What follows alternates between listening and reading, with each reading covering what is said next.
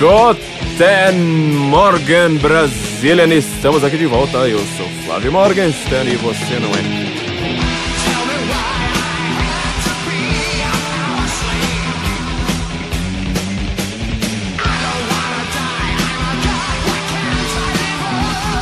Este, para quem não sabe, é o podcast do Senso Incomum. Neste podcast nós estamos certos. Se você discorda, você está errado. São as consequências lógicas de você acabar fazendo uma besteira como discordar de nós. Eu quero lembrar que este é o podcast do Senso Incomum e nós estamos no YouTube. Você pode entrar ali, youtube.com/barra Senso Incomum Oficial. Você vai achar o nosso canal no YouTube. Talvez você já esteja assistindo este podcast pelo YouTube propriamente dito. Nunca se, se esqueça de se inscrever, ativar o sino de notificações ali, você vai fazendo um bem a si próprio e a nós, e é de graça, então é uma coisa muito boa para você fazer sem grandes esforços, é simplesmente um clique. E também nós estamos no Instagram, as pessoas ainda não sabem disso, nós estamos no Instagram, nossa conta oficial ali do Senso em Comum tá lá no Instagram, você pode seguir a gente, você vai ter acesso ao nosso conteúdo com, com, com imagenzinhas bonitinhas, stories, nós estamos agora podendo colocar link nos stories, então tá uma coisa muito bonitinha. Não se esqueça de nos seguir no Instagram também. Eu tô aqui de volta com meu amigo Evandro Pontes, o tio careca, e suas previsões e análises perfeitas e maravilhosas. Guten Morgen. Você está profetizando, é isso? Estou profetizando. A gente vai ter que fazer um podcast alguma hora só, só, só sobre profecia. Eu já fiz aqui, eu já até citei, uh, sem você, Uhum. sobre o que, que é a ideia de profecia na Bíblia e por que, que isso gera uma nova forma de agir político e nós devemos toda a nossa concepção de política moderna à, à ideia de você poder profetizar fora de um acampamento no Antigo Testamento. Você lembra disso? Lembro. Pois é, então a gente Concordo ainda plenamente. vai... A gente vai ter que fazer um podcast só sobre isso, mas hoje eu tenho uma pergunta mais factual pra você, Evandro. Direta e reta. Você tá tentando me dar um golpe, é isso? Não, de maneira nenhuma. Cara, mas toda agora. Eu tô tentando fazer um podcast sem você. Acho que faz uns dois meses. Tô falando, mas eu tô tentando fazer um podcast sem o Evandro. Cara, eu tenho que me esconder agora pra fazer podcast. Se chegar aqui, assim, sei lá, na calada da noite. Eu vou fazer podcast de madrugada, porque assim, não, não, só assim pra não ter você. É, eu sou o anão embaixo da mesa. Eu, acho que você é um anão do orçamento. Acho que é isso. Putz. Eu sou o anão da, da loteria da, da Mega Sena, né? Exatamente. Da- Do- do- os caras lá do PT, lá, da é Mega é? Sena da liderança. Como é que chama quando, quando você se junta lá? É bolão, né? Bolão, bolão, bolão. bolão do PT, agora bolão, virou, do, bolão do sindicato. Virou os anões do orçamento aqui do século XXI. Bom, gente, antes de mais nada, eu queria lembrar a todos vocês que a gente tá com uma parceria com a Trashin. A Trashin, Trash In, olha só que é um nome bem curioso, né? Trash In, nome muito bonito. É a empresa que tá se abrindo ao mercado de investimento. É do nosso web designer, Gustavo Finger. Ele que faz todas essas capas, ele faz o design do próprio site, ele faz as capas do Guten Morgen, essas capas que eu acho que são maravilhosas. Eu acho que nós temos. Nós somos o podcast mais bonito do Brasil. Além de nós sermos mais bonitos, nós temos também as imagens mais bonitas do Brasil. No podcast é tudo culpa do Gustavo Finger. Ele tá abrindo a sua empresa lá no Rio Grande do Sul, em Porto Alegre, que é a Trashin. Eles vão eh, pegar o lixo e transformar aquilo ali em riqueza. Quer dizer, tem- a gente joga muita riqueza no lixo, eles vão aproveitar o lixo, fazer uma coisa muito melhor do que a prefeitura faz, muito melhor do que os serviços estatais fazem. Então, ele tá abrindo a sua empresa na CVM. Se você entrar ali em Trash In, é igual lixo dentro, é Trash In. Não é trash de trash metal. O Evandro é a única pessoa que sabe o que é trash metal aqui nesse estúdio inteiro, né? Exato, né, Evandro? exato, Não exato. é trash de trash metal, mas é de lixo, então trash in. Metallica Ponto melhor que Beatles? Metallica melhor que Beatles. Agora, agora sim, agora funciona. Quando eu gravo chá com a gente, cara, é o caos, né? Você, você putz, grila.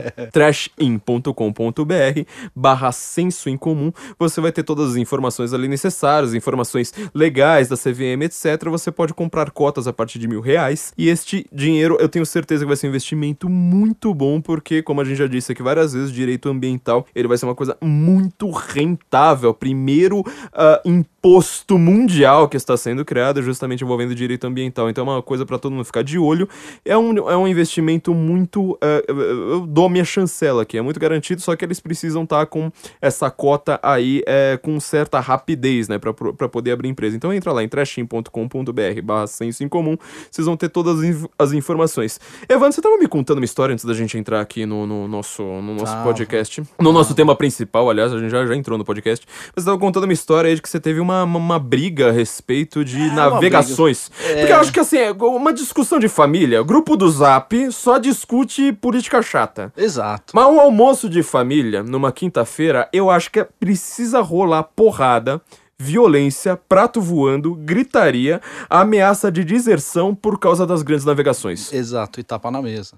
Tapa na mesa também mostrar o que é o pátrio poder de fato. O que, que você tava discutindo a respeito de grandes navegações aí? Que me, me, me fala aí. É, meus filhos vieram me, me dar uma aula de grandes navegações e disseram que os, os navegadores é, se aventuraram ao mar é, justamente em busca de especiarias. né? Especiarias. É, eu falei, não, gente, não. É, Vocês estão enganados, os professores de vocês não estão bem informados. Tem alguma coisa aí, tem alguma coisa esquisita nisso. Mas eles saíram assim pro mar e foram pra onde? Ah, foram descobrir terras que tinham especialistas. Quer dizer, eles não conheciam nem o lugar, E já sabia que não sabia se existia a porra da terra ou não existia. Se existia, se, enfim. é, é, aliás, é, precisamos fazer essa essa piada olavística, não sabia nem se a terra era redonda ou não. Eu já vou chegar É. lá, era por isso que eu queria falar isso, mas enfim, É, prossiga. aí, aí o que, que acontece? Eles saíram, se, se aventuraram ao mar sem saber se existia porções de terra para serem exploradas. E sem saber se existiam porções de terra, eles já sabiam que tinham especiarias na porção de terra não descoberta. Então, quer Uau. dizer, isso não faz o menor sentido. Uhum. E aí vem a pergunta fatal, portanto, qual foi a causa? Qual foi a causa dessa, é, dessa expansão? A mesma causa que levou alguns séculos antes as mesmas eh, as mesmas escolas a atravessarem a Europa para ir até Jerusalém. Num É, episódio que nós temos ali pra trás, né? Deus Vult como as cruzadas salvaram o Ocidente. Não Exato. deixa de ouvir quem não ouviu ainda. Exato. Então, o que, que são as grandes navegações? São cruzadas marítimas. Portanto, a causa das cruzadas marítimas é simplesmente divulgar, espalhar, levar a terras eh, indômitas e não conhecidas a palavra de Deus. Uau. Essa é a ideia da- da- das grandes navegações. Uau. Aí eles falaram, não, mas não é bem isso. Aí é uma coisa muito simples, né? Que prova você tem disso? Bom, eu vou abrir aqui para vocês um livrinho chamado Os Lusíadas. Eu vou ler para vocês aqui, no primeiro canto dos, dos Lusíadas, as oito primeiros estrofes. Tá lá, tá escrito lá. Tá lá, ele tá explicando para vocês qual é a causa disso.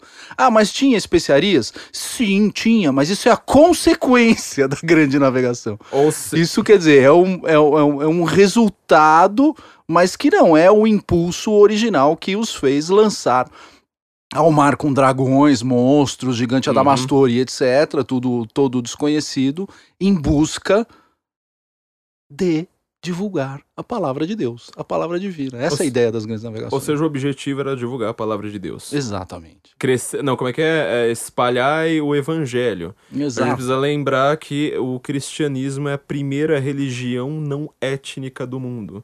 Ela é baseada em uma ideia e não em, não em uma etnia. Todas as outras são. Quer dizer, o paganismo ele cria histórias muito bonitinhas, mas geralmente ele quer matar o vizinho ali porque ele não é da mesma etnia, não, não é da mesma família. Você tá falando dos Lusíadas, né? Começa com as armas e os barões assinalados. O que, de, onde, que- de onde vem isso?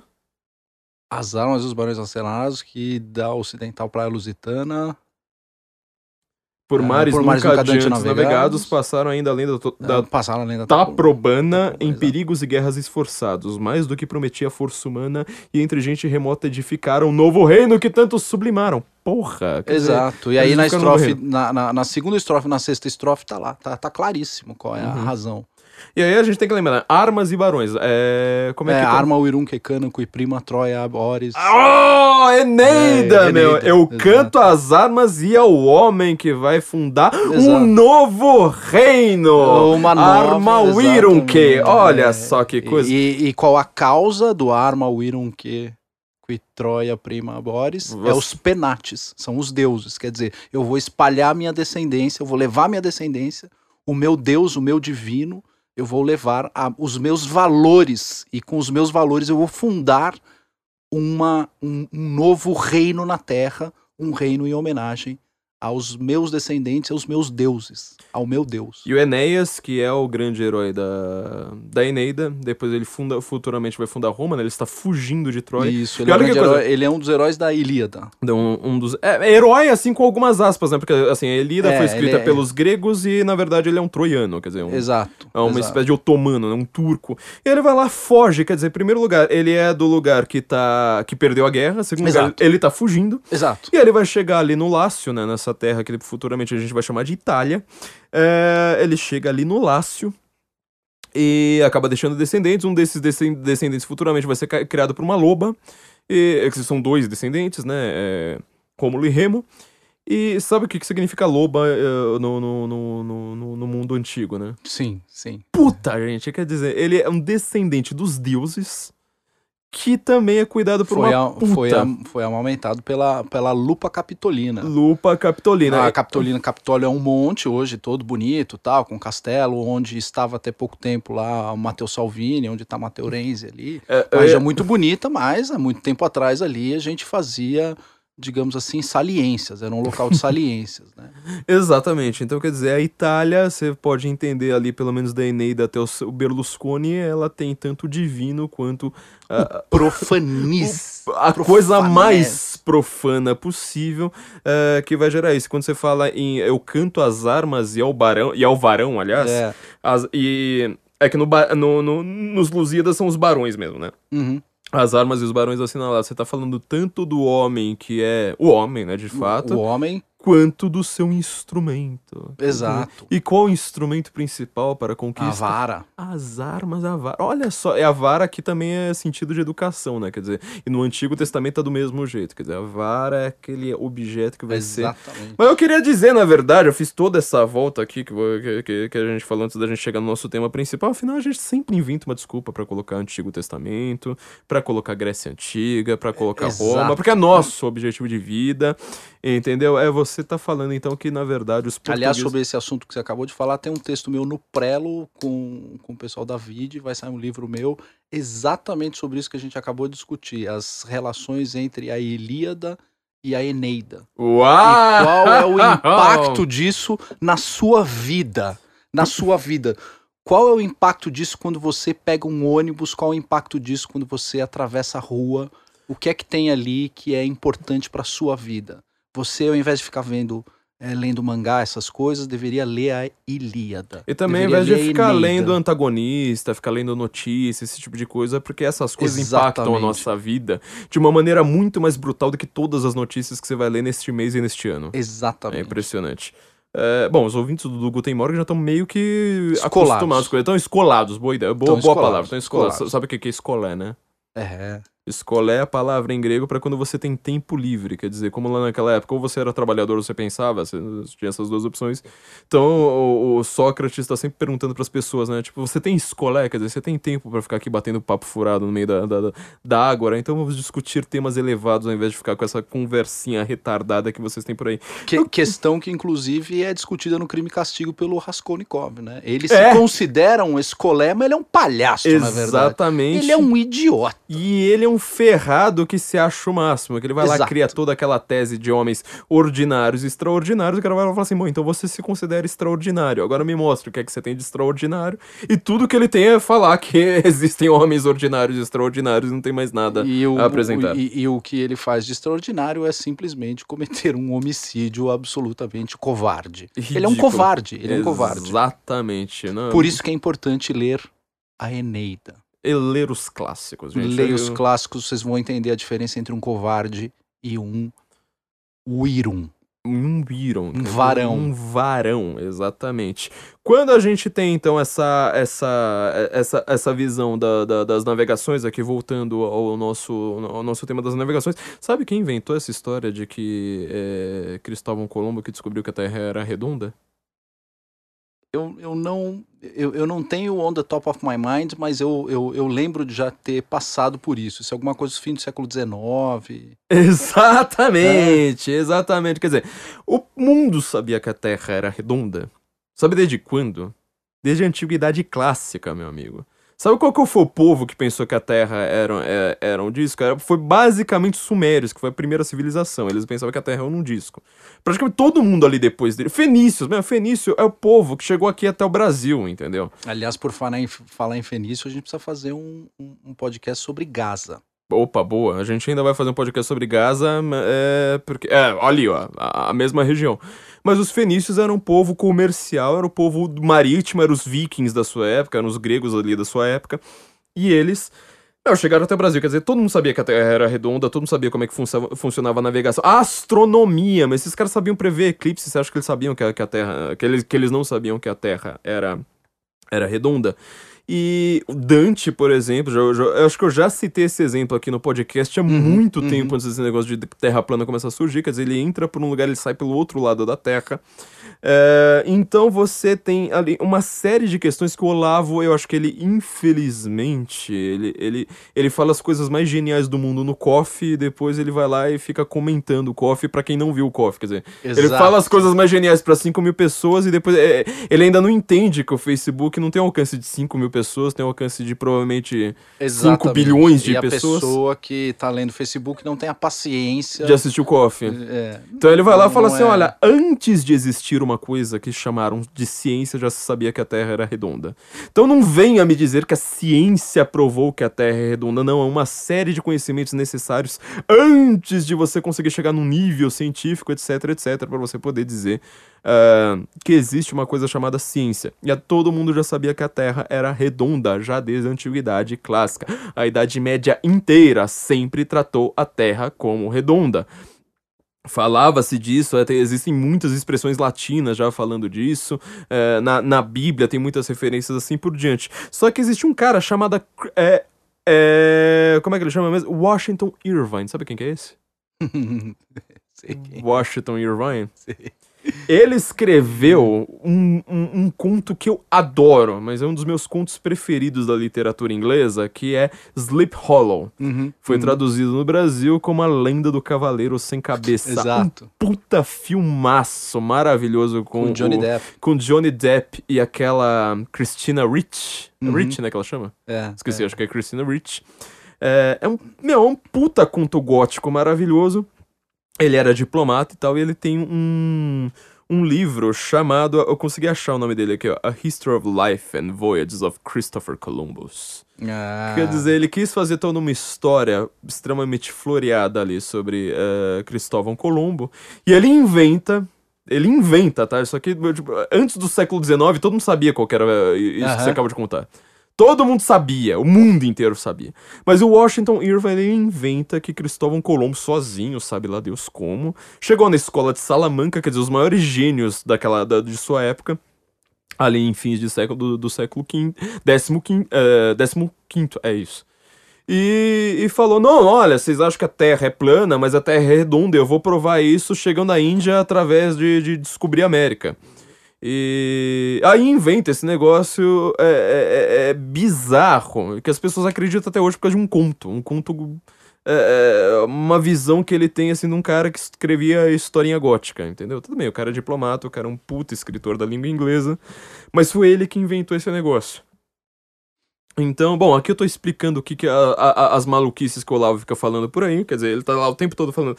Vocês precisam, antes de dizer que entendem de ciência, ter uma série de conhecimentos, uma série de dúvidas necessárias, um método específico ali, antes de falar, ah, e a ciência provou tal coisa, sendo que a ciência não prova nada, a ciência ela parte desses pressupostos para conseguir chegar a alguns outros lugares. E no final das contas, a gente tá vendo que, assim como nós falamos no nosso último episódio sobre independência. Uhum também em relação às navegações, tudo era bobagem, quer dizer.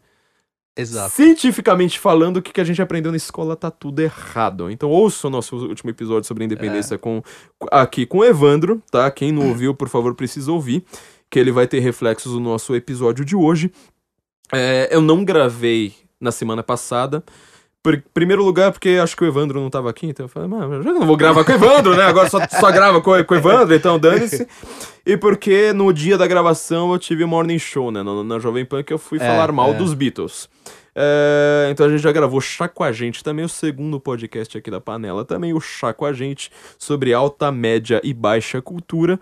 É, eu fui convidado dessa vez para falar de Beatles. É, então ouçam lá. Então, apesar de não ter Guten Morgen, tá vendo se tiver o podcast mesmo assim. Fiquem felizes. Evandro, a gente precisa entrar agora Winter finalmente. Sun é melhor que Beatles. Winter Sun é melhor que Beatles, tá com a camiseta do Saxon, Saxon Crusader. Crusader. Crusader, Exatamente. Crusader, é, Fight the Good Fight, né? Citando Exato, a Bíblia, citando é, Epístola de São Paulo. Fight the Good Fight é, é o nosso. Eu não lembro se eu usei Crusader agora no episódio Deus Vult. Preciso lembrar agora de, cabeça. eu- Usou, Usei, usei. usou. Eu Eu comecei com Saxon. É. Ah, então beleza. Então, então tá tudo em ordem. A, a- a ordem cósmica está em acordo. Está recomposta. Tá, está recomposta, não, não estamos no, no, no, no, no fim dos tempos. Evandro, a gente quer falar sobre CPI da Lava Toga, só que eu queria assim... eh, A CPI da Lava Toga eu tava preocupado, eu falei, onde eu vou encaixar a Grécia Antiga na CPI da Lava, Lava Toga? Onde que eu vou encaixar Antigo Testamento? Onde que eu vou encaixar Eneida? Consegui, pelo menos, aí a gente já, já entra... É, a, a ideia toda da introdução é mostrar que sem um manancial de conhecimentos necessários, você não consegue entender o núcleo. é- E aí não adianta é você ficar lendo antagonista, Não adianta. ficar lendo G1. Não adianta, não adianta, não adianta. Pois a é. CPI ela está dentro de um contexto maior, ela está dentro de um contexto de processo legislativo do qual as pessoas não têm a mais prostituta noção. Nenhuma. A Eu mais loba noção. Na mais noção. loba noção. Eu vou te trazer alguns dados, Morgan. Vamos lá. Você pode hoje buscar no. Isso é uma coisa interessante, porque as pessoas que conhecem processo legislativo, e conhecer processo legislativo normalmente é conhecer não só um pedaço pequeno da Constituição, Uhum. alguns poucos artigos da Constituição, mas conhecer o, o regimento interno das duas casas. Tá? Uhum. É um documento enorme, exaustivo, chato, difícil, complicado, procedimental. Qual é o procedimento para você formular uma lei? Tá? Uhum. É, esse é um conhecimento que hoje ele está na mão de alguns poucos jornalistas que conhecem esse, esse processo na prática. né? A gente fala aqui que realmente o jornalismo é um, é um, é um, um bando de bocó de mola, Sim. mas os caras que ficam em Brasília e são especialistas em processo legislativo são as poucas pessoas do Brasil que conhecem o que é o processo legislativo. Uhum. Por que as pessoas não conhecem? A gente vamos- devia contratar todo mundo, mas a gente tá sem dinheiro, né? Então, por favor, entupam a gente de dinheiro lá no nosso Patreon, no nosso Apoia-se.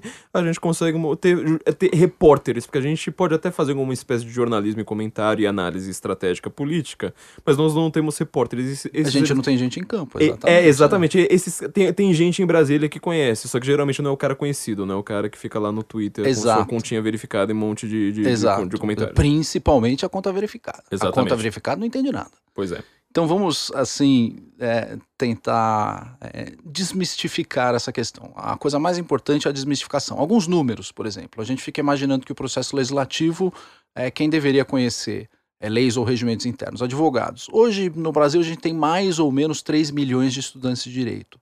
Tá? Alguma coisa entre 1 milhão e 200 mil, 1 milhão e 300 mil bacharéis, qual seja, são as pessoas que se formaram e não conseguiram obter a sagrada autorização da Ordem dos Advogados do Brasil e de 700 a 800 mil advogados inscritos na Ordem dos Advogados do Brasil. Quer dizer, a gente, provavelmente quem tá ouvindo a gente faz direito. Provavelmente, provavelmente. É, Tem a- até uma brincadeira dizendo assim, pô, essa, esse crescimento, porque as faculdades de direito estão crescendo e elas crescem em PG, um dia você que está ouvindo aqui não é advogado, um dia você será advogado, não tem jeito. É, é o cálculo É um- malthusiano, quer Exato. dizer, o, uma- Todo o- mundo será advogado no o- futuro. é o- uma coisa o- horrível. O, o operador do direito ele cresce em PG, nesse, ca- em progressão geométrica, enquanto que as outras profissões inteiras pro- crescem em prof- progressão aritmética. E no final das contas, é, vai, acho que vai ter mais advogado do que gente no Exato. Brasil. A gente tem 17 mil juízes, 15 mil promotores, mais ou menos. Esses são os números, tá? Uhum. São os números das pessoas que, digamos assim, têm alguma, alguma familiaridade com a matéria jurídica. Eu não tô brincando, uma boa parte. É é sério, viu? A gente já calculou isso. Boa parte, talvez, acho que a maior. A profissão que mais ouve o Guten Morgen e mais acessa o senso em comum é o operador do direito. É, Acho que a maior parte da, da- da- das faculdades feitas pelo, pelo, pelo nosso público, acho que direito tá em primeiro lugar, assim, mas quase no dobro do, do, do segundo lugar. exato. Então, desse, desse, é, de- de- desse mundaréu de gente. A gente tá falando de 3 milhões de estudantes. Operador um do milhão, direito nem sempre é. é gente, né? Vamos É, melhorar, é, é. vamos melhorar o vocabulário aí desse mundaréu de pessoas. esse mundaréu de pessoas e etc. Eu garanto, asseguro pra você que não mais de 100 pessoas dominam o processo legislativo sob o ponto de vista jurídico. Uhum. Eles sabem como é que funciona, sob o ponto de vista jurídico e burocrático, o processo legislativo. Por que isso? né? Eu vou fazer um outro desafio aqui. Você pode trazer os 11 ministros da Suprema Corte e me dê duas horas para sabatiná-los um por um. Eu asseguro que é possível provar que os ministros da Suprema Corte não sabem como funciona o processo legislativo. Ah, não tem a menor. Esse é um conhecimento muito, muito, muito restrito no Brasil. Uhum. Poucas pessoas sabem como esta porcaria funciona. O pessoal que ouve Guten Morgen vai ficar sabendo. Vai ficar, sab... vai, vai ficar sabendo um pedaço. É, eu, vou, claro. eu, vou, eu vou colocar só a ponta do iceberg aqui pro pessoal, tá? Uhum. Por que as pessoas não sabem? Então vamos lá. A gente estava discutindo aqui esse lance das grandes navegações. As pessoas às vezes eh, confundem causa com consequência. A especiaria é consequência das grandes navegações, não é a sua causa. Uhum. As pessoas confundem causa com consequência. A questão é por que as pessoas não conhecem o regimento interno e por que as pessoas não conhecem o processo legislativo. Tudo gira em torno de um nome chamado Hans Kelsen. O Hans Kelsen ele fala: o direito começa a partir da norma posta, da norma publicada, da norma colocada no diário oficial. A partir do momento que a norma está publicada, o direito começa ali. Tudo que ocorre antes, para Hans Kelsen, não é direito. É, esse é o chamado positivismo jurídico. Né? A Uhum. escola positivista jurídica acredita nisso, não só o Kelsen, mas todos os outros que, de certa forma, costuram alguma coisa é, em torno dessa, de- dessa teoria filosófica do direito, como, por exemplo, Hart ou todos os outros filósofos que, que, que- filósofos do direito que vêm depois de Kelsen. Fazendo uma rápida pausa aqui, só fazendo um parêntese. O Brasil é o país mais positivista do mundo, sempre precisamos Sem lembrar de disso no dúvida, Brasil. sem sombra de É, nós temos mais positivismo do que a França, que foi onde que isso aí foi. O, o- o Brasil foi tem mais positivismo e mais espiritismo que a França. Exatamente, são as duas, são as duas religiões da modernidade que o Brasil é, adotou, e enquanto que a, que a Europa já estava abandonando. Ah, o lema ordem e progresso é um lema positivista. O exército inteiro, que todo mundo tem muita gente que acha que é de direita, não sei mais o que, Não é. puramente positivismo, Exato. tá? É puramente. E pra quem não conhece, meu segundo curso no Instituto Borborema, eu tenho do, do Infowar, é, sobre linguagem, é, é, linguística, que eu já fiz já há dois anos lá no Instituto Borborema. Meu segundo curso, vocês podem fazer esse curso também, mas meu segundo curso é sobre Eric Fögelin é s- exatamente explorando a crítica do Fögelin ao positivismo. Sabe, o Fögelin era aluno de quem? Hans Kelsen. Hans Kelsen, e o Hans Kelsen, ele próprio falou: Este é o aluno mais brilhante que eu é o tive." aluno mais brilhante que eu já tive em toda a Já minha tive. vida. É, e o, o Kelsen, enquanto estava escrevendo a Constituição da Áustria, o, o Fögelin foi uma espécie de, vamos dizer, ajudante ali dele, não uma espécie Exato. de estagiário ah, do, do, do, do Kelsen. E o Fögelin tem uma crítica ao positivismo no, no livro New Science of Politics, que é o livro que eu estou usando principalmente né, nesse, nesse curso, fazendo uma análise sobre o positivismo geral, o positivismo na ciência, o positivismo no direito, o positivismo no Brasil. Então não, de, não deixem de fazer esse curso, apesar dele ser. Eu consegui resumir bastante, viu? Eu consegui Uhum, fazer. uhum. Apesar desse tema, modéstia à parte, eu acho que eu consegui resumir bem e fazer uma coisa que seja direta, assim, você não precisa se matar com 5 mil anotações e fazer 10 mil revisões, acho que eu consegui ser bem claro. Então, entre lá no institutoborborema.com.br, vocês vão encontrar meus dois cursos, inclusive esse curso sobre, sobre Fögelin. Perdão pela interrupção e Não é uma interrupção. E sabe qual é a coisa mais interessante? A gente não combinou isso aqui. Pois isso é, aqui né? tá sendo, sendo isso está sendo sendo Ah, você Tá me avisou que você im- falou que você ia falar do legislativo antes. Eu falei, ah, tudo bem. exato. E aí, não, um segundo antes, aí eu falei assim, bom, já que você acabou de falar de, de grandes navegações, então vamos. Exato. Pois é, E bora. Por que que é interessante o jabá que você acabou de fazer? Uhum. Porque o Kelsen, ele vai fazer esse recorte, aliás, tem um livro fabuloso do, do, do, do que é o The Authoritarian State, que é exatamente a experiência dele na formulação da Constituição austríaca. Sim, da É Guerra Civil na Áustria. Exatamente. É um livro fenomenal de Authoritarian States, em que ele faz a análise é, de Carl Schmitt e, para mim, do maior jurista conservador de todos os tempos, o Mauricio Rio, do qual alguns textos do Mauricio Rio, se forem procurar por aí, o tradutor do, do, do, do Mauricio Rio pro, aqui no Brasil sou eu. Oh, Mas por que, que é importante a gente falar de Fuglin? Porque o Fuglin ele tem um livro chamado The Nature of Law. O Nature of Law é uma refutação em 80 páginas ao Teoria Pura do Direito, que tem 400. Ele, em 80 páginas, Destrói. refuta o Teoria Pura do Direito. E como ele refuta? Ele fala, professor Kelsen, meu querido professor. como assim o direito tem início a partir da norma posta? Você tem um processo legislativo cuja natureza é 100% jurídica.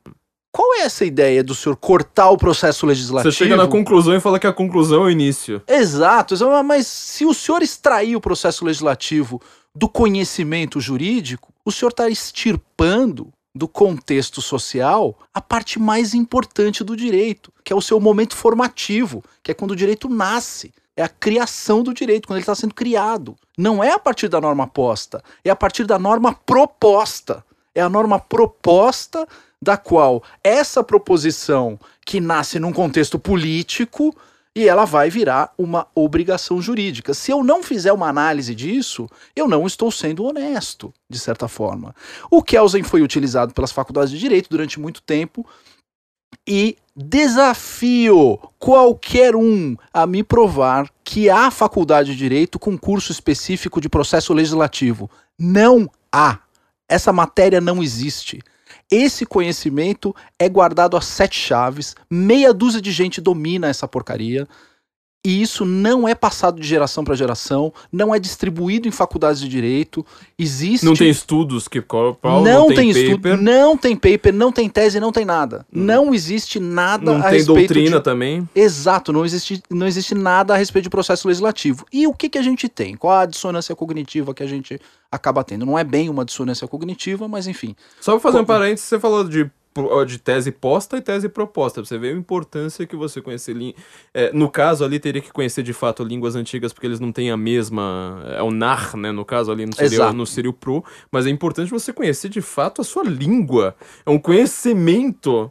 Que te poupa de passar vergonhas como essa. Exatamente. Conhecer etimologia. Meu, pega latim, vai. Vão estudar latim e parem de passar vergonha na vida. E isso é uma coisa tão interessante que, assim, um jurista que foi ministro do Supremo Tribunal Federal passou a vida inteira militando na esquerda e, num determinado momento, cai a ficha para ele desse negócio. Ele escreve um livro chamado Direito Posto e Direito Pressuposto. Ele tem um pé no, no marxismo, mas ele tem um pé em dúvida no marxismo, Uhum. que é o Eros Roberto Grau. O Eros Roberto Grau chega uma hora Ele que saiu do STF e virou um, um cara muito. Ele fez algumas críticas muito interessantes. ele né? fez críticas muito interessantes e partiu para uma das coisas fundamentais do conservadorismo, que é a literatura erótica. Ele Cara, é um dos o maiores poetas. livro que eu li na. Ele não é poeta, poeta é o Tarso Genro. É o, Tá- é o Tarso Genro. É, é. Eu li os dois, cara. Eu li os É, dois. ele é seguidos. contista, ele é Um contista. atrás do outro, ele escreveu um livro chamado Triângulo no Ponto, que tem uma capa maravilhosa. Não, sério, a capa do Triângulo no Ponto, procure no Google, vocês vão rir muito. É, é a capa mais sensacional que eu já vi pra um livro erótico, de um cara chamado Eros, ainda por cima. Exatamente. De um cara chamado Eros, e ele tem a melhor frase da língua portuguesa. Que é quando ele tá descrevendo as volúpias lá da mulher, que é tão maravilhosa, ela fala, ela soltava sonoras flatulências vaginais. Cara, não tem. A língua portuguesa foi feita para essa, para essa, para essa frase. E duas páginas antes ou depois, agora não lembro, mas assim, é, tá muito perto. Ele fala de quando a mulher se levantava para ir ao banheiro e ainda tinha pedaços de papel higiênico entre suas nádegas. Cara, é, É. sério, eu, eu É, falo, cara, eu li é o conservadorismo. o esse, é o, único esse é o Catulo, cara. É o Catulo. É, o Catulo, é o Juvenal, Perdi cabo, cara. ego e. É, é, como é que é? Perdi cabo, ego e rumabo. Exatamente, É, pois é, ó, tá vendo? Eu exatamente. lembro. Exatamente. Quem quiser exato. saber o que é isso, digita no Google, porque eu não vou traduzir Exato. aqui, porque tem crianças na- na- ou- ouvindo. Mas o Eros. é- é- Fúrio era o nome do cara que Fúrio. ele tava criticando. que ele chama de fúrio chupador. né? Exato. Fúrio Pedicabo é te rumabo. Pois é, exatamente. E o Eros Grau. Bom, foi a única coisa que eu li do Eros Grau. Foi, ele, ele também diz que a menina tem peitinhos de perdiz, o que é a melhor metáfora da língua portuguesa, os peitinhos de perdiz da garota. E, e- e, enfim, é, bom, mas enfim, ele saiu do, do, do- Quando ele saiu de fato do STF, que ele começou a fazer algumas coisas interessantes. E aí o que, que acontece? É, essa, essa experiência, né, essa exposição pela qual o, o Eros passou e poucos ministros acabam. é, cai, cai a ficha pro cara, cai a ficha para pouca gente, né? É, do, do que, que- de, de qual é a importância do processo legislativo. Né? Uhum. Então, o que, que acontece? A gente vai discutir CPI, mas para a gente poder discutir CPI, a gente tem que saber o que é a casa onde as CPIs são feitas, como Opa. aquela porra funciona. Se você não souber como aquela porra funciona como um todo, não adianta chegar pro cara é, e, e- e- e pedir algo específico se você não souber como o todo funciona. Sim. Não adianta você chegar no mecânico e pedir para trocar um vidro e etc. Se você não souber, pelo menos, que horário o mecânico tem para te atender. É um monte de conhecimentos pressupostos anteriores. Exatamente. O mecânico pode te atender esse dia. Esse cara é especialista em vidro, não é especialista em vidro? Assim, na nossa vida, a gente faz esse tipo de pergunta. Por que, que eu vou ser um absoluto de um incompetente e não fazer esse mesmo tipo de pergunta quando vou sair por aí pedindo CPI? É, é- esse é o grande problema. As pessoas olham para a consequência e falam: Ah, qual seria a consequência da CPI? Meu sonho é ver Fulano algemado. Isso é uma Uhum. consequência. Quando você pede a CPI pela consequência, você está cometendo uma barbeiragem lógica intelectual. Você tem que saber qual é a causa de tudo isso. Uhum. E a causa de tudo isso é o processo legislativo. Se você souber como funciona o processo legislativo, você pode, num determinado momento, dizer aqui é caso ou não de CPI. Uhum. Então vamos voltar um pouquinho antes, né? Que porra é essa de legislativo? Para que serve o legislativo? A resposta é simples. Legislativo serve para fazer salsichas, como Sim. diria Bismarck. Serve Como diria salsichas. Bismarck, o grande homem é o homem mais importante para você entender a Primeira Guerra, apesar de ter morrido antes dela ter começado. É, a gente logo, logo vai falar bastante do Bismarck por aqui.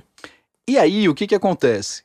Como aquilo é uma fábrica de fazer salsicha, você tem que saber qual é o processo de ensalsichamento das coisas. Qual Uhum. seja, você tem que conhecer, seja, agora a gente sabe, a função do poder legislativo é fazer leis. Então as pessoas imaginam assim: "Ah, vou votar no Tiririca". Aliás, tem uma outra coisa que eu gostaria de dizer aqui. Dos 513 deputados, se você tiver 15 que conhecem o processo legislativo, é muito. É muito. 15. 15 a 20 que conhecem o processo legislativo.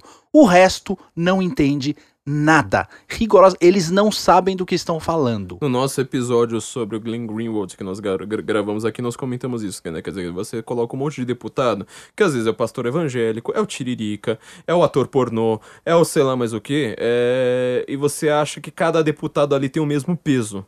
Meu filho, é, se você quiser entender alguma coisa sobre política no Brasil, a primeira coisa que você fala é que você. Primeiro que você precisa pensar é que pelo menos tem 200 deputados ali que eles só têm número. É, o PSOL é o partido mais inteligente nesse aspecto no Brasil, porque eles têm cinco deputados. A gente comentou aqui. Eles tinham cinco deputados. O PSOL e o Rede, cara, são é, o Rede partidos também, desculpa. extremamente preparados nesse assunto que a gente está Preparadíssimos, a, a discutindo. direita não faz a mais puta, A mais puta ideia, ideia. de como esses caras são profundos né, A- no domínio dessa burocracia. A Câmara e o Senado. E olha que eles mal tinham senador. Tinha um senador do Rede, eu acho que nem tinha do PSOL. Randolph. O Randolph. Randolph. dizer, o Randolph é do Rede, do PSOL. Acho que não tem, não tem Acho que do ele PSOL. foi do PSOL, foi- não lembro, foi alguma Não coisa lembro, assim, não, é. não, lembro como é que é o negócio.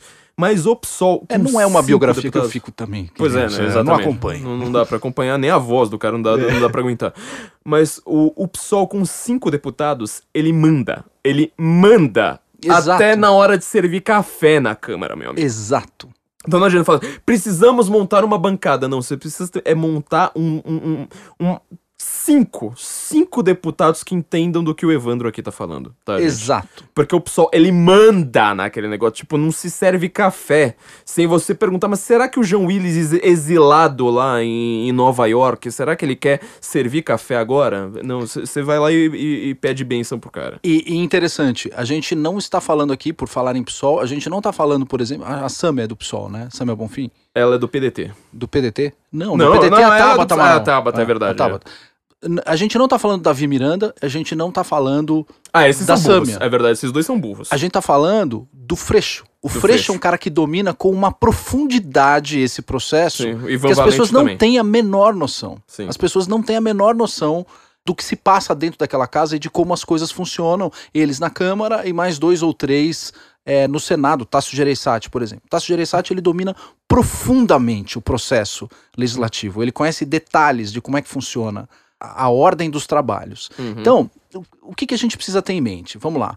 Pô, votamos lá, tá lá o deputado Tiririca e tal. É, vocês acham que o deputado Tiririca sabe como é, pro- funciona o processo legislativo? Ele não tem a menor, a mais puta noção. Ele não sabe. Ele cai de paraquedas lá e vai fazendo o que os caras mandam ele fazer. Uhum. É, ah, olha, vai pra cá, vota aqui, vota isso, vota aquilo. Sem saber, porque ele entra numa comissão, sai, entra, vai na outra. Ele não tem noção do que, que é aquilo ali. Ele vai se mexendo de acordo com é, a- as suas. Que alguém dá um acordo com- tapa nele, é um João Bobo, né? Dá um de tapa acordo com a sua fisiologia. O Tiririca, obviamente, é a imagem é, do deputado padrão por conta da carreira dele como artista de circo, palhaço e etc. né? Uhum. Mas, como o Tiririca, há diversos outros, centenas, mais, Uhum. 200, 300. Tem muito deputado é, que é PM, bombeiro, jogador de futebol, essas esportista e tudo, cantor, pastor. É tudo a mesma coisa. Essas pessoas não dominam o processo Eles são legislativo. número. Exato. Eles são uma assinatura. E quem está do lado de fora, quem está do lado de fora, o twitteiro, o youtuber, o genial e O etc. Felipe Neto. Muito menos domina esse processo e ele está cobrando dessas pessoas e passando mandato para essas pessoas para que essas pessoas façam algo que nem elas sabem o que é e nem ele que está cobrando sabe o que é, para que ao fim ele possa ter a consequência que ele deseja ver, que é fulano algemado. Só que ele tá dando um mandato para esses caras e esses caras simplesmente, como não sabem o que fazer, vão repassar essa função para quem domina esse processo, por exemplo, o Freixo, por Sim. exemplo, o Ivan Valente, por exemplo, o Tasso Gereissati. Então são essas pessoas que vão dizer: "Filho, isso aqui funciona assim. Você senta aqui, você vai para lá, você faz isso, você". Então você tem um, um núcleo de poder que domina o poder legislativo há anos. A gente chama isso de Deep State Establishment. Esses caras que detêm o conhecimento jurídico e burocrático de como fazer uma lei são os caras que vão receber o mandato para dizer como essa CPI vai ou não funcionar, se ela vai atrasar ou não vai atrasar e etc. Vamos falar um pouquinho de processo legislativo, né? A gente tem um determinado desejo, vamos, vamos dizer assim, uma proposição que a gente tem ou algo que a gente gostaria de ver e etc. e ver transformado em lei. Tá Nossos falando, né? desejos Nossos secretos políticos. desejos secretos políticos e tal. Vamos tentar passar uma lei determinada aí proibindo o São Paulo Futebol Clube de cair no Campeonato Brasileiro. É uma lei é incaível e etc. Ele é É uma- incaível por natureza. É, é uma lei desnecessária, mas vamos, vamos dizer que a gente queira fazer isso, tá? É um wishful thinking é, interessante que a gente vai tentar transformar isso em obrigação jurídica. Como é que isso funciona, esse processo? Ele pode entrar tanto pelo Senado quanto pela Câmara Uhum. tá? Ele vai entrar na forma de uma proposição que vai virar um projeto de lei. O projeto de lei, é, as pessoas acham que é o próprio deputado que faz, mas não é o deputado que faz. Uhum. Ah, algumas pessoas ainda um pouquinho mais espertinhas acham que são os assessores que fazem, mas não são os assessores.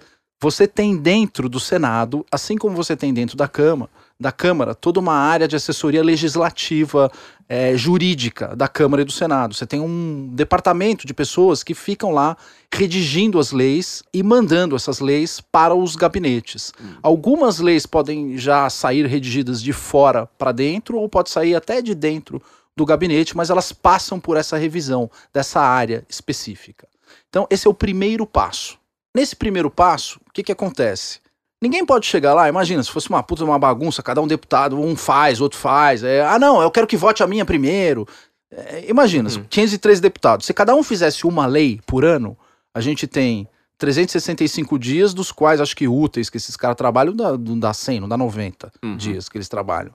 Então, imagina se cada um fosse fazer um projeto de lei e como é que ficaria a ordem disso? Seria uma baderna, uma zona. Sim. Então você precisa de um estatuto jurídico para dizer o que é que vai primeiro, o que é que prioriza. Esses caras têm que rever medida provisória, tem que ver eh, emenda constitucional, tem muita coisa para ser feita. A quantidade de coisas para ser feita é muito grande. Então você tem um processo burocrático para jogar isso dentro de uma estrutura é, dentro de uma esteira de produção, e essa esteira de produção vai fazendo as salsichas até as salsichas serem empacotadas e publicadas no Diário Oficial, tá? Só fazendo uma pausa de novo, é exatamente por isso que a gente sempre reclamava de quando falava: "Ah, mas tal deputado não fez tantos projetos de lei". Cara, exatamente. Pelo amor Exato. de Deus, o depu a função primordial do deputado não é fazer lei. Eu sei Não que é. eu sei que ele é chamado de legislador, mas não é tipo, nossa, então o cara precisa ser criativo. Não, então você contrata filósofo, né? Vai lá, pede para um cara lá ficar filosofando e fala: "Precisamos disso, precisamos daquilo". Exatamente. É, Exato. Porque a, a princip- se, se cada um desses caras fizer uma lei que impacte a sua vida por ano,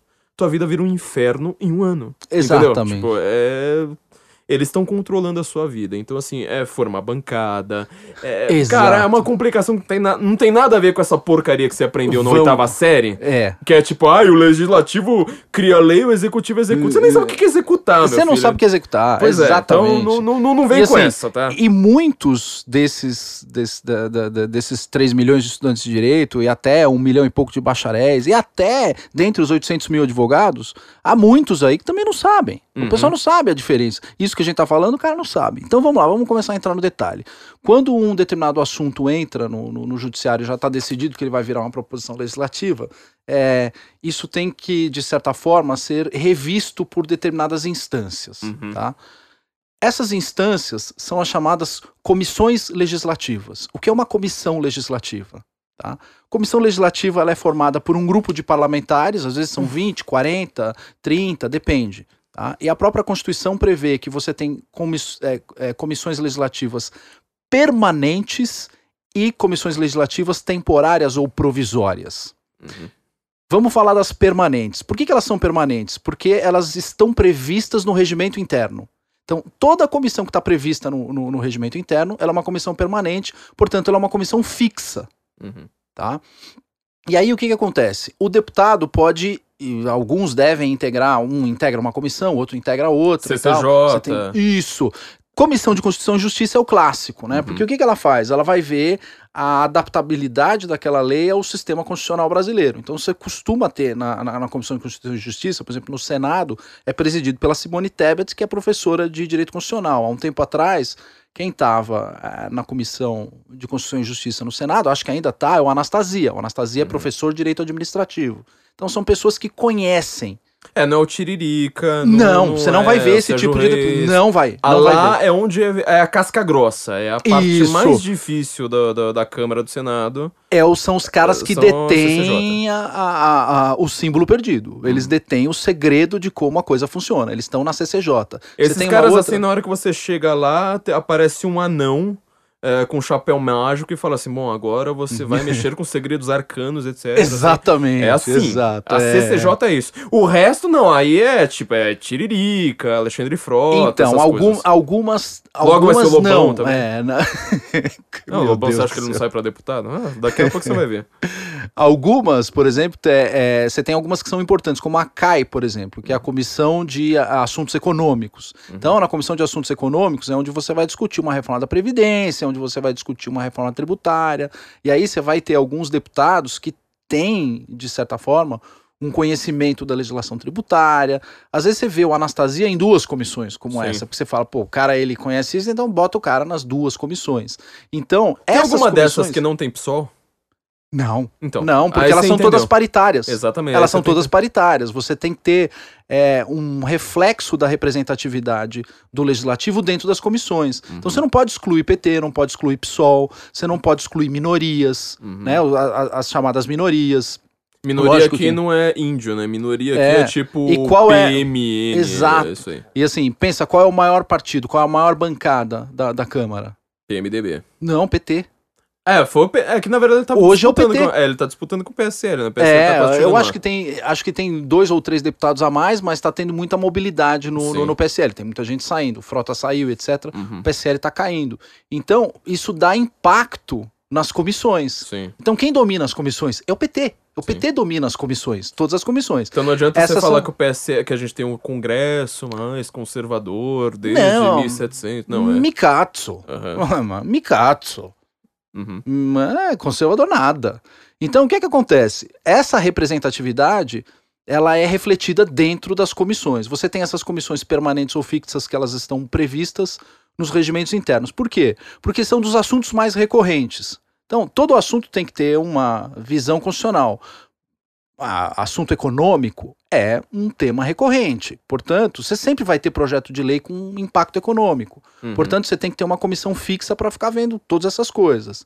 É, o, o, os temas relacionados a direitos humanos, LGBT e etc., se tornaram um assunto recorrente? Se tornaram, viraram uma comissão permanente. Uhum. Então, na Câmara, você tem uma comissão permanente é, para ficar vendo o projeto de lei dessa natureza, porque ele começou a se tornar um tema comum na legislação brasileira. Olha que coisa. Então, vira... aí, aí dá pra gente entender o antagonista, né? Quer dizer, Exato. se a gente passar a vida inteira só lendo o antagonista, a gente acha que a gente tá entendendo alguma coisa. Não tá entendendo Você falando nada. 15 minutos aqui já, tipo, pronto. É, Exato. É muito mais importante. E aí, por que, que a gente tem as temporárias? Vou dar alguns exemplos para você. Uhum. Pode surgir lá um, um determinado projeto de lei para regulamentar, uhum. é, sei lá, passagens aéreas. Uhum. E aí, o que, que acontece? Esse projeto, um projeto de lei para regulamentar coisas relacionadas a passagens aéreas, que é o exemplo que a gente está dando. Então, ele vai passar pela Comissão de Constituição e Justiça, ele vai passar pe pelo CAI, porque ele tem impacto econômico, e aí você tem que montar uma comissão temporária, porque você não tem uma comissão, digamos assim, específica para aquele tema. Então, uhum. o deputado do baixo clero ama comissões temporárias. Porque na comissão temporária, o que, que acontece? Ele vai ter uma vaga e cada vaga nessa comissão são 30 assessores. Ele tem 30 assessores dentro do seu gabinete. E por que, que ele tem 30? Não adianta a gente dar uma de bonzinho, Partido Novo, ah, Arthur é Duval. Só... Não adianta falar, é não. Só, eu... dele... é só, só eu demitir ficar... assessores. Vou ficar com três. Você não vai ficar com três. Você não vai porque você tem 200 comissões. Uhum. E você vai delegar para um dos seus assessores, para o cara acompanhar 10, 15 comissões, e o gesto é esse: fecha uma mão, abre a outra e junta as duas. Ele não vai conseguir acompanhar. Uhum. Por isso que você precisa de 30. Porque a máquina é gigante. Não adianta você vir com o seu papinho de partido novo e falar: não, eu vou dar conta dessa porra aqui com três assessores. Não vai, filho. Você não vai. Aí com o tempo, o que, que o cara tem que fazer? Você é... vira aquela bancada excluída. Quer dizer, você vai lá, é um cara que é um número, ao invés de você ter uma relevância jurídica ali. Exato. Dentro. E aí o que, que acontece? Quando o deputado é nomeado para uma comissão provisória, ele também vai nomear assessores daquela comissão provisória. Uhum. E ele começa a inchar de gente lá e o, o, legislativo começa a inchar de gente. Quem já foi para Brasília e quem já entrou na Câmara vai poder visualizar fisicamente isso que eu estou falando. Vá no prédio do anexo da Câmara, suba até o segundo andar e você tem o andar das comissões. Lá você vai ver todas as salas de comissões com as pessoas que trabalham dentro dessas respectivas comissões, cujo uh, papel dessas pessoas é pautar a revisão desses projetos de lei dentro das respectivas comissões. Tá? Uhum. Então, quando você tem, é, digamos assim, três comissões para um, um, determinado tema, já cria-se a obrigatoriedade de você ter uma comissão especial. Aí você cria uma comissão provisória especial. Isso são comissões legislativas. Uhum. Deu para entender como é que funciona a estrutura depois de passar por Isso todas é o essas básico, né? Porque tem Isso é, é, não, eu tô falando básico do básico do básico. Depois que passou por todas essas comissões e o projeto de lei passou por revisões, etc, um votou, outro fez, você tem lá emenda, destaque, etc. Eu falei um pouco disso no Oliver Talk, né, com, uhum. com, com o Luciano Oliveira no início da, da, da, da reforma da Previdência. É, da reforma da Previdência, expliquei para ele mais ou menos como é que funcionava isso. Ah, Depois ah, de, de, de, passar por todo esse processo das comissões, aí ele vai para a mesa e o Rodrigo Maia vai dizer, ele como presidente da Câmara e os seus assessores da mesa, primeiro secretário, segundo secretário, vice-presidente, etc., eles vão determinar o que tem que ser pautado, o que não tem que ser pautado. Eles montam uma pauta e eles falam: no dia tal nós vamos votar o projeto de lei 1, 2, 3, 4, 5, que já passou por essa comissão. Cada comissão dessa tem que ter um relator, o relator tem que fazer um relatório. É um baita de um processo burocrático federal, é gigante, é Porque é um enorme processo. A, a, as pessoas acham que você escreve um textinho de uma página Que aí você vai lá, tem a maioria dos votos, aí todo mundo fala assim, não, tem a maioria dos votos, pronto, aí tipo, o Rodrigo Maia anota. Aí o Bolsonaro vai lá e fala assim, bom, chancelei, pronto. Chancelei, ah, temos uma lei, ah, Temos uma parabéns, lei, é, tal, é. solta a fumaça branca, mas não é assim. Porque, Infelizmente e não é é assim que se, se aprende até nas faculdades de direito. Esse é o problema que você estava apontando. Mas eu queria falar de uma coisa que você disse duas vezes. Primeiro você falou do núcleo do establishment, né? Do, do Deep State. Isso, que são E- essas pessoas que transitam dentro dessas comissões é, de É. maneira profunda. Que é, por exemplo, os assessores do Renan Calheiros. Ele, Exato. e- Ele tem assessor, assim, pra saber o que é que tá rolando na- na- Exato, na- na exato, coisa. exato, exatamente. E No quem... que, no que, do ponto de vista estratégico, ele está corretíssimo. Ele tem Sim. que usar a carga máxima de assessores Uhum. e colocar esses assessores em todos os assuntos possíveis para trazer informação para o gabinete e ele trabalhar estrategicamente. Isso aqui nós vamos bloquear, isso vai para frente, isso eu vou pedir vista, isso eu não vou. E você acabou de falar de destaque dessas pessoas que chegam lá falando: não, eu vou economizar, vou ter poucos assessores, porque eu consigo com pouco. Aconteceu recentemente o caso da Lei Kim, o primeiro projeto de lei definitivamente totalitário no Brasil, que nem o PC do B, nem o Partido Comunista do Brasil tentou passar uma lei dessas. É, na verdade, uma lei do PDT e o. A lei da fake news lá. A lei né? da fake news. É o famoso crime de retweet. É, o crime do retweet. É, Inclusive tem um debate meu com o Joselito Miller, no canal do Joselito, exatamente a respeito desse, é, dessa tava- aberração jurídica. que ele tava defendendo que não tinha nada demais, assim É, por não diante. chama demais, mas enfim. Essas pessoas não sabem que é um destaque. Então, assim, entra um cara de 19 anos, o Kim deve ter o quê? 21, 22 anos. É, ele acha que não ele vai sei. revolucionar. Achou que iria ser presidente da Câmara, você lembra disso? Eu né? lembro, mas é Descara. o fim do mundo. E ele dá destaque pra uma lei de, de, de outro partido, que é um partido de esquerda, um partido é, hoje em dia muito ligado ao, Reno- ao Renova, ao movimento Renova, sem entender nada disso que você tá falando. Exato. Ele não entende o que, o que, que ele fez. Ele não...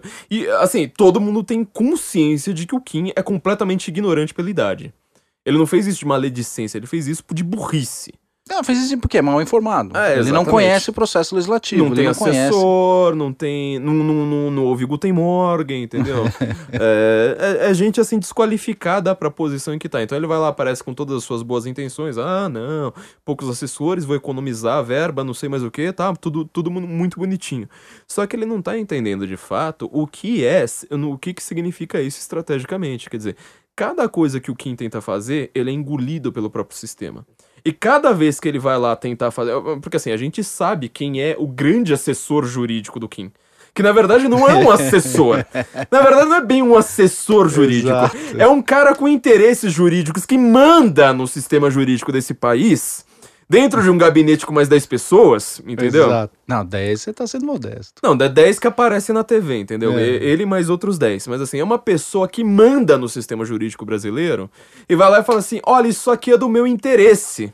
Porque isso aqui vai proteger político, eu vou poder quebrar sigilo do país inteiro. Exato. Quer dizer, você criou o primeiro país, nem a Exatamente. China, meu amigo. Não é que a gente tá falando de Kim, nem a China faz isso. Exato. Nem a Huawei faz isso. Exato, porque agora quem precisa de Huawei? É, po- po- Pois é, entendeu? Nem aquela porra daquela, da, da- daquela empresa capitalista, né, faz isso.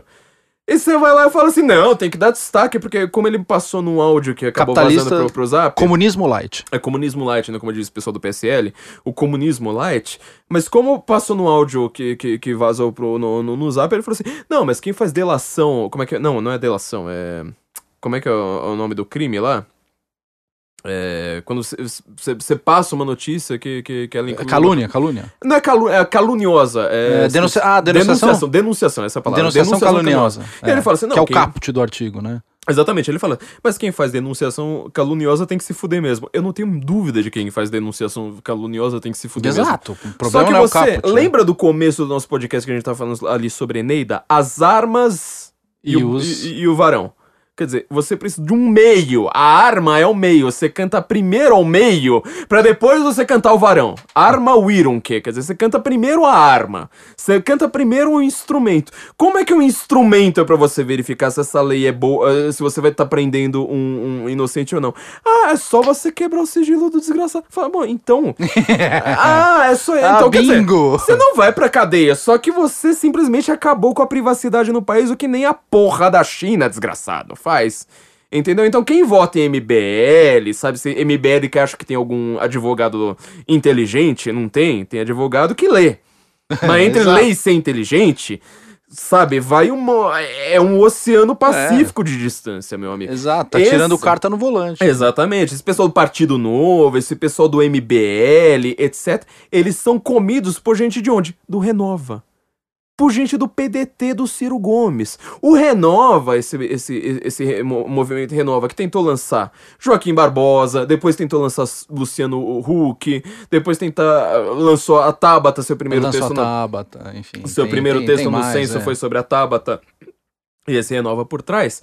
O que, que eles estão fazendo? Uma preparação pra isso que você tá, tá- você tá falando. Quer dizer, é gente que, assim, com manda. É, é ele contra 512 deputados, o cara manda nos 512. Entendeu? Exato, porque ele domina o processo Exatamente. legislativo. Ele domina O comissões. Kim ele- Kataguiri, o Partido Novo, essa turma toda aí é número vencido. Tá? É, é- bom, era só isso que eu queria falar, porque essa, essa tu- é, pra vocês entenderem o que é. Eles são. Exatamente. A gente começou gente- no, no, no Tiririca e aí chegou. Não, no... no tabuleiro de xadrez ali tem peão, tem torre, tem dama, não sei mais o que. Eles são peões pra serem substituídos por, o- por, por Hum, outro. por Exato, O exato. máximo que eles podem fazer é chegar ali do outro lado do tabuleiro e ser substituído por outra peça. Isso é o melhor que eles podem fazer pra Exatamente, eles. Exatamente. Mas na prática da vida ali, ele é, ele é peão pra ser sacrificado. É tudo que o Kim Kata Kataguiri conseguiu ser na vida. Exato. E aí o que a gente acaba tendo. é, vamos voltar um pouquinho. A gente olha, por exemplo, o regimento interno do Senado. O regimento interno do Senado é da década de 70, se eu não me engano, é de 1970. Ele sequer está de acordo com a Constituição de 88. Uhum. Ele está de acordo com a Constituição de 88 porque, enfim, não vejo nenhuma inconsistência no regimento interno do Senado. Ele só é um regimento uh, antigo, né? E não é de todo ruim. Não é um, um regimento interno tão ultrapassado quan- quanto dizem. É, já no regimento interno do Senado, você tem várias comissões permanentes, quer dizer, a, a, a, técnica legislativa baseada em comissões, que é uma técnica, uma técnica legislativa soviética, tá? ela, ela é extraída do sistema soviético. Nomenclatura, tem que lembrar disso. Exato. Você indica exatamente. nomes. Exato, essa, essa, essa técnica legislativa foi inventada por secretários de partido e, e- e etc. Pegou Uhum. bem no, no, no- no- no sistema soviético. É, ela já existe há algum tempo aqui no Brasil. Então, a previsão de você ter comissões temáticas para filtrar determinados projetos de lei e criar, digamos assim, aquele loop de produção legislativa, que é a essência do processo político, né, do processo técnico político ou do processo jurídico político, essa essência voltada em comissões permanentes e comissões provisórias, ela sofre um acréscimo na Constituição de 88. A Constituição de 88 cria um negócio chamado Comissão Parlamentar de Inquérito. A CPI. É uma, é uma comissão provisória, ela é sempre provisória, portanto, prestem bem atenção. O deputado adora a comissão provisória. Por que, que ele adora a comissão Porque provisória? ele tem um monte de assessores, ele vai lá consegue aboletar todo mundo. Exato. ali. E quem é que gosta? É justamente aquele deputado que não tem assento nas principais comissões da casa. Então, aquele deputado mais é mané, mais é cueca, ele vai querer que se multipliquem essas comissões provisórias, porque essas comissões provisórias dão cargo, dão processo, dão poder. Uhum. Só que elas dão poder dentro de um processo legislativo cujo master, o kingmaker, está nas outras comissões eh, mais importantes do processo legislativo. Quer dizer, você Então- vê o deputado dentro da CCJ e achando que a CPI não vai ter esse deputado. Na prática das práticas é quase o contrário, né, então? Exato. Esse deputado que, que, digamos assim, domina o processo legislativo, ele não estará lá na CPI. Pode ser que ele esteja ou não, mas vai ter um proxy dele. Uhum. Vai ter um deputado que é ligado a esse deputado e que não vai fazer picas nada sem falar com esse cara. E aí a gente entende como Qual é que é a a, dinâmica da democracia também, né? Porque você coloca um deputado, por exemplo, ele vai lá boletar no seu manda no, no, no, no, no- seu voto mais uns cinco deputados que ninguém sabe o, o- se o cara sabe escrever o próprio nome, mas ele tá nessa CPI. Exato. Amando do primeiro. Então, quer dizer, a dinâmica de poder, não adianta você falar assim, ah, mas o partido X, o partido tal, a esquerda, direita, isso aí não tem nada a ver com o que Não. é. é- não, não, não, a dinâmica do poder não, não- nem passa perto do não que... passa perto. Não passa de um perto. livro de ciência política. Não passa perto. Esse é o tipo de discussão que eu não gosto de ter, inclusive com. eu- a primeira pergunta que eu faço é: você já foi no anexo da Câmara? Você já foi no segundo andar do anexo da Câmara? Você já foi no corredor das comissões? Não, então vá pra puta que eu pariu. Eu não vou discutir com você. Se você nunca teve lá, não tem discussão com você. Ah, eu, a CPI, ela é ideal. Você já foi fisicamente? Você conhece fisicamente? Você já viu a fábrica de salsicha? Você foi no chão de fábrica? Não, nunca esteve lá? Então essa discussão é inviável para você. Eu Você não vê- vou ter essa discussão com você. É a, de- é a democracia que a gente sempre vê só pela notícia, a gente só tá ouvindo a casca por décadas, sem pensar em um pouco além da casca. que é, por que, que os caras estão negociando? O que, que é articulação, O que, que é exemplo? articulação? O que, que, eles estão negociando? O E que, por que que, é eles estão juntando assinaturas? Meu, juntar assina... Por que, que o cara assina sem nem ver? Por que, que ele assina Entendeu? e tira? Exato. O que, que ele assina sem ver? É esse tipo de jogada que vocês precisam entender na hora de falar de política. Para de ver Globo News, para de ler G1, para de ler Folha. Entenda isso aí por um segundo. E aí, o que, que acontece?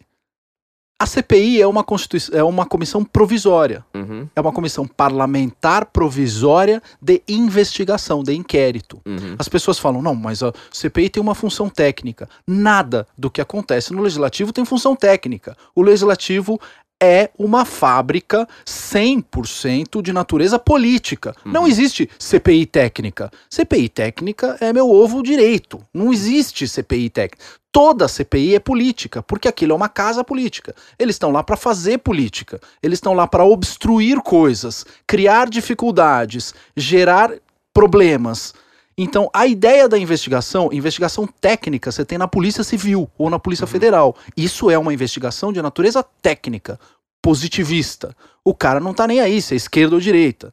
Então, se tiver lá uma lei de denunciação caluniosa com parágrafo de fake news, o cara não vai olhar se aquele negócio de fake news é ou não é. A polícia vai falar: amigão, sinto muito, me dá a porra do celular e teus nude aqui agora estão circulando na delegacia, meu amigo. Uhum. Sinto muito, entendeu? É, eu vou aplicar esse negócio. Esse cara é técnico.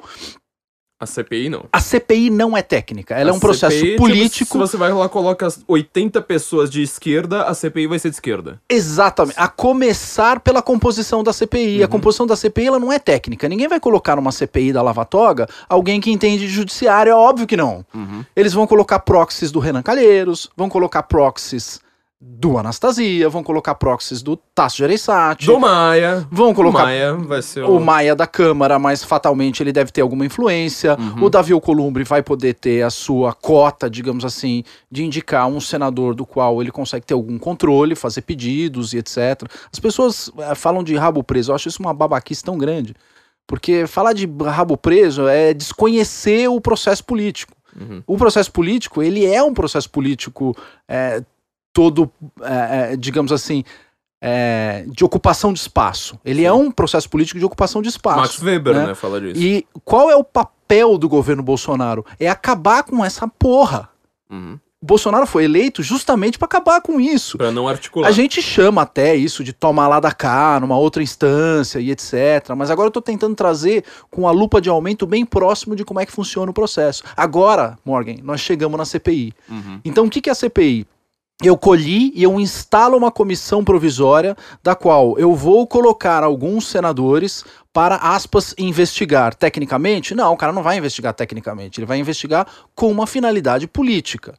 Ele vai sair distribuindo coisas, e vai olhar coisas a respeito de determinados assuntos e etc. Voltado ah, para o tema lava-toga, o que, que é lava-toga? Eu não sei ainda o que é lava-toga. O, o que é a CPI tecnicamente? Ela só passa a existir quando eu tenho o escopo definido, e esse escopo definido vira um decreto legislativo de abertura da, da, da, da comissão, e dentro daquele escopo, traçado pelo decreto legislativo que abre a comissão, é que eu vou saber o que eh, aqueles de- determinados parlamentares.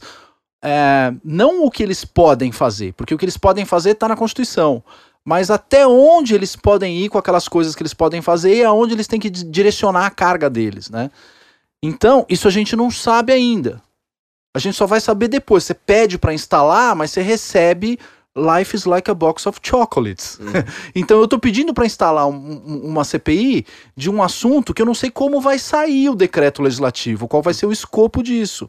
E eu vou dar um mandato para deputados saírem investigando pessoas no judiciário que a gente gostaria muito que fulano ou cicrano do, do, do STF, do STJ saísse algemado, mas esse negócio no meio do caminho, quem pode sair algemado é o próprio Moro. Uhum. Pode ser é, juízes é, é, que estão investigando os próprios senadores. A gente não sabe com o que, que a gente está lidando. Você simplesmente deu um poder de polícia Exatamente. um de político. Você dá um poder de polícia não técnico, um poder de polícia política. política pra um monte Assim, é de uma estupidez gigantesca, enorme. Para abrir uma CPI, você tem que saber exatamente o que é que você está fazendo, para que que serve, aonde você vai perseguir. Ou seja, o principal é definir os limites. Exato. Ah, o pessoal fala de CPI do Correio. Tá bom, mas CPI do Correio eu vou investigar especificamente a empresa brasileira de Correios e Telégrafos com fulano, ciclano, beltrano em virtude do vídeo que saiu na Veja lá, que cita o Roberto Jefferson, que isso, que aquilo. Aquilo é algo determinado. CPI da Petrobras, uma empresa de economia mista XYZ. Outra coisa é você, dentro do poder, dar poder para alguém investigar o outro no- do, do lado, do poder do lado. Uhum. Isso é de uma cagada tão fundamental, assim, e tão profunda, né? E ao fim e ao cabo, o que, que eles querem? Ah, eu quero reunir uma quantidade X de elementos para que eu possa, de certa forma, é, entrar com um pedido de impeachment, do qual nós temos 40. Hum. Nós temos 40 pedidos de impeachment, alguns sem a necessidade de buscar fundamento específico, como a censura da Cruzoé. Censura da Cruzoé é um crime de mera conduta, não preciso provar. Uhum. Não tenho que provar, não preciso grampear, não preciso fazer nada. Tá, tá lá, o cara já cruzou a linha. E por que, que eu vou fazer, mover toda essa máquina e gastar um dinheirão com um assessor, com isso, com aquilo? Esse é um problema. O segundo problema específico em relação à CPI da Lava Toga que a gente tem hoje, que é um problema determinado e específico, é a reforma da Previdência que daqui uma semana deveria, deveria né, essa semana está sendo é, votado o primeiro turno, não será, primeiro turno já saiu para semana que vem, para o fim de outubro sairia segundo turno, ainda tem que ter emendas nesse tipo de coisa, então, Ou Essa é seja, uma- eles estão tentando passar pra depois do recesso. para a gente depois do disso. recesso, exatamente. Aí você passando para depois do recesso, o efeito da reforma da Previdência não pode ser aplicado para o exercício de 2020, você tem que aplicar para o exercício de 2021 e você tem 12 meses para simplesmente se foder. Torrar até o talo. Cê- exato. Você tem 12 meses para que as pessoas saiam na rua, reclamem, o país quebre e tentem foder o Bolsonaro pela sua incapacidade de fazer a reforma da Previdência passar. Porque o próprio povo pediu algo que é inoportuno e ineficaz e inconveniente, sem saber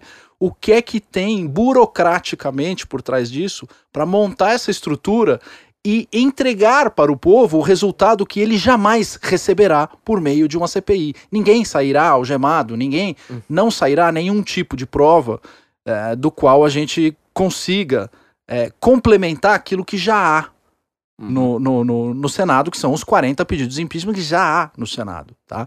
O segundo ponto é o seguinte: ah, mas isso não atrapalha a reforma da Previdência. Vá ao Senado. Enquanto você tem um senador enfiado numa salinha de comissão, ele não pode fisicamente, porque ele não é o homem borracha, ele não é o multi-homem, portanto, ele não pode estar numa sala de comissão e no plenário ao mesmo tempo.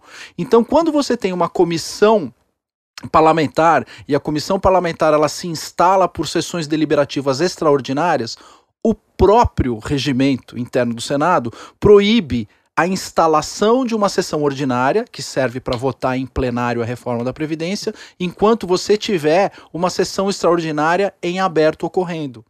Então, para a sessão extraordinária, a CPI vai ter um presidente lá, um relator e etc. Esse cara, ele tem o poder sobre quando aquela sessão extraordinária da CPI deve ser encerrada ou não. Que não tem nada a ver com o Davi Alcolumbre, que rege a casa como um todo. É o Davi fica, o Davi vai ficar de braços cruzados falando: "Ô, hoje tem reforma da previdência". Mas se o cara que é presidente da, da, da CPI falar: "Não, mas hoje a gente combinou que a gente vai ouvir o juiz tal e a gente só vai sair daqui 3, 4 horas da manhã". Aí o Davi pode falar: "Ai, pô, então não vou abrir, né, cara? Não vou abrir ordinário. Ó, galera, é o seguinte, primeiro turno já passa pra semana que vem. Sabe quantas vezes você precisa fazer isso para foder a reforma da Previdência? A gente tem hoje, hoje, eu já fiz o cálculo, acho que são 44 ou 43 é, sessões ordinárias para acontecer até o fim do ano. Uhum. Cada jogada dessa que você joga para frente, você mata de 3 a 5 sessões ordinárias. Então, uma semana, Já você derruba 5 uma semana é suficiente. Exato. Se você fizer isso por três vezes, você fodeu a reforma da Previdência, você To quebrou o país. return. Point of no return, você quebrou o país, fudeu. Fudeu, cara. Simplesmente você- fudeu tudo numa CPI em que os caras, sei lá, estão ouvindo o tiozinho do fórum, estão não sei o quê, ainda tá no começo, mandando carta não sei pra quem, pra receber isso, pra receber aquilo, para obter qual resultado? Rigorosamente nenhum.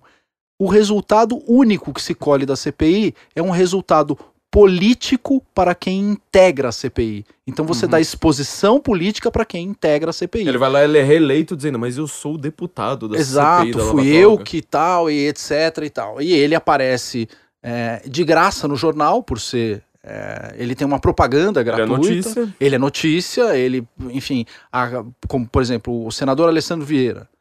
Eu asseguro para você que nem metade do país sabia que existia um senador de nome Alessandro Vieira. Uhum. As pessoas passaram a saber agora, de uns tempos pra cá, de duas, três semanas pra cá. Se saísse na rua e perguntasse, você conhece o Alessandro Vieira? Gente defendendo a CPI da Lava Toga hoje. Se você chegasse há três meses atrás, perguntasse pra pessoa se conhecesse, maioria dizer que sequer conhecia o nome do senador. Uhum. Ele agora passou a ser conhecido, ele entrou em evidência, está sendo entrevistado na PAN, no Clube do Livro, na- em todos esses lugares aí. O cara tá, ele está com exposição, ele está é, é, ele está aurindo capital político com isso, aurindo capital Um político, bando- aurindo poder e etc. E ele pode, de certa forma, se destacar e obter poder sobre um, um pedaço do processo legislativo. Portanto, ele obtém controle sobre o processo. Uhum. Obtendo controle, ele faz o que ele quiser. Então, é disso que a gente está falando. Com um bando de analista político nesse meio tempo, tratando agora o cara como um herói. Você vai lá, cria um novo herói, o herói é, disso e daquilo, só pra falar, ó, tá vendo, eu sou independente do Bolsonaro. Exato. Olha como eu sou isentão, então eu Exato. tenho agora um novo herói. E você vai lá dar um poder desgraçado de mandar em 513. Quer dizer, não é mandar em 513, é mandar no país através de 513 pessoas. Um Exatamente. poder que o presidente nem sonha em ter, mesmo que ele vire ditador. Não, entendeu? nem o Xi Jinping, que virou exato. ditador único, consegue isso. Aham. O maior ditador que a gente tem na face da Terra, de vez em quando, tem que fuzilar a cabeça de um tio que dorme em reunião. Então, É. nem o Kim Jong-un consegue isso. Exatamente. Ele é obrigado de vez em quando a fuzilar um outro que cochila na reunião e desobedece. Então eu queria eh, fazer primeiro uma pergunta. Quantos estudantes de direito entendem isso que você acabou de falar? Hoje no Brasil, É. zero. Zero. Zero, zero, porque essa discussão, ela, você não tem um crédito na faculdade para discutir processo legislativo, Pra discutir e aqui Uhum. Você precisa gente- virar deputado ou senador e entender o regimento ali do, do, do Senado ou da Câmara que você nunca viu em porra de lugar nenhum. Também não, porque se você pegar, por exemplo, a- o Tiririca, ele virou deputado e ele continua não entendendo. o próprio Kim virou deputado e continua não entendendo. Você precisa virar deputado de um determinado partido e estar dentro de um contexto de poder Uhum. do qual você tem proximidade ao Deep State e será aberto para você a biblioteca dos Jedis. Uau. Então você tem que estar numa determinada panela. Aí de- aparece o anão, Aí aparece o anão, o cara vai te dizer, agora senta aqui que eu vou te explicar como é que funciona o processo a sabedoria legislativo. da vida, eu vou te mostrar o segredo das salsichas depois do fim do arco-íris. Exatamente, exato. Caramba. ó- Até agora, a gente só falou de processo, de forma. Uhum. A gente não falou do conteúdo da CPI.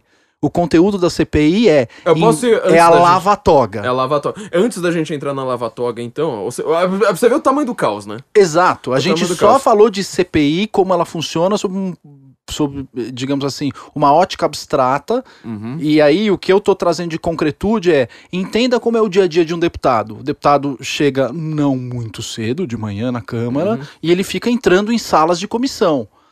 Para Uhum. depois ter lá pelas 4, 5 horas da tarde a sessão plenária, por isso que esses caras votam à noite de madrugada. Porque ao longo do dia eles ficam passando de sala em sala de comissão. Eu já fui é, a Brasília algumas vezes falar em comissões em assuntos técnicos.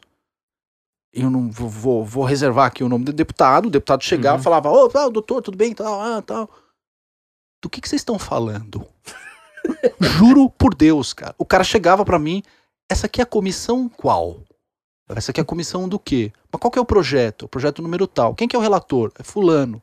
Eu tô nessa comissão? Peraí, deputado, deixa eu dar uma olhada. Sim, o senhor tá. É, mas é. do Que que eu faço? Do que, que eu estou falando? Aí o cara fica, dá uma circuladinha, fala: Bom, eu vou assinar aqui, eu tô na outra, qualquer coisa me chama. O cara assina a lista de presença, sai e vai pra uma outra comissão. Ele fala: Mas esse assunto aqui. Ah, aí ele chama o assessor dele, o assessor dele fica no fundão da sala. Galera, vocês que estão fazendo faculdade aí, sabe aquele paraquedista que chega e fala assim: é aula de quê? Macro ou micro? Puta, não sei. Tem cola aí pra mim, malandro? Tem quando que é a prova? Não, a prova é hoje, ela vai acontecer agora. Porra, ninguém me avisou. Não, tá fixado lá no, no não sei o que, você não entrou no, meses. não entrou no Moodle, não sei o que, nem tem porra nenhuma, cara. Tá bebendo lá, tomando minha cerveja. Ô, me ajuda aí nessa porra, cara. Me passa cola aí, tá, tá, tá. Esse é o cara que vai mandar no país. No Congresso é igual, cara. É a mesma coisa, não tem diferença. O deputado chega e fala: Meu, do que, que você tá falando? Ah, não sei, isso aqui. Bom, enfim, eu, eu vou assinar aqui, vocês vão tocando aí. Ó, meu assessor é esse aqui. Cara, acompanha aí, toma nota das coisas e tal. Tem deliberação hoje? Vocês vão votar alguma coisa? Não, é só audiência pública. Ah, então pau no cu, não vou ficar ouvindo audiência pública. Então vocês toca aí e tal, meu assessor vai ficar, vai anotar e vai me passar o resultado disso. Mas assim, várias vezes eu já entrei e você tem esse tipo de coisa, o deputado se quer saber qual é a- a- o, o objeto daquilo. Alguns são mais preparados, né? Então, Uhum. quem vai saber? Normalmente é o relator, o revisor e o presidente da, da, da- da comissão. Esses três sabem. Mas aqueles caras que integram e o cara tá em 20, 30 comissões, ele fica pingando de uma para outra.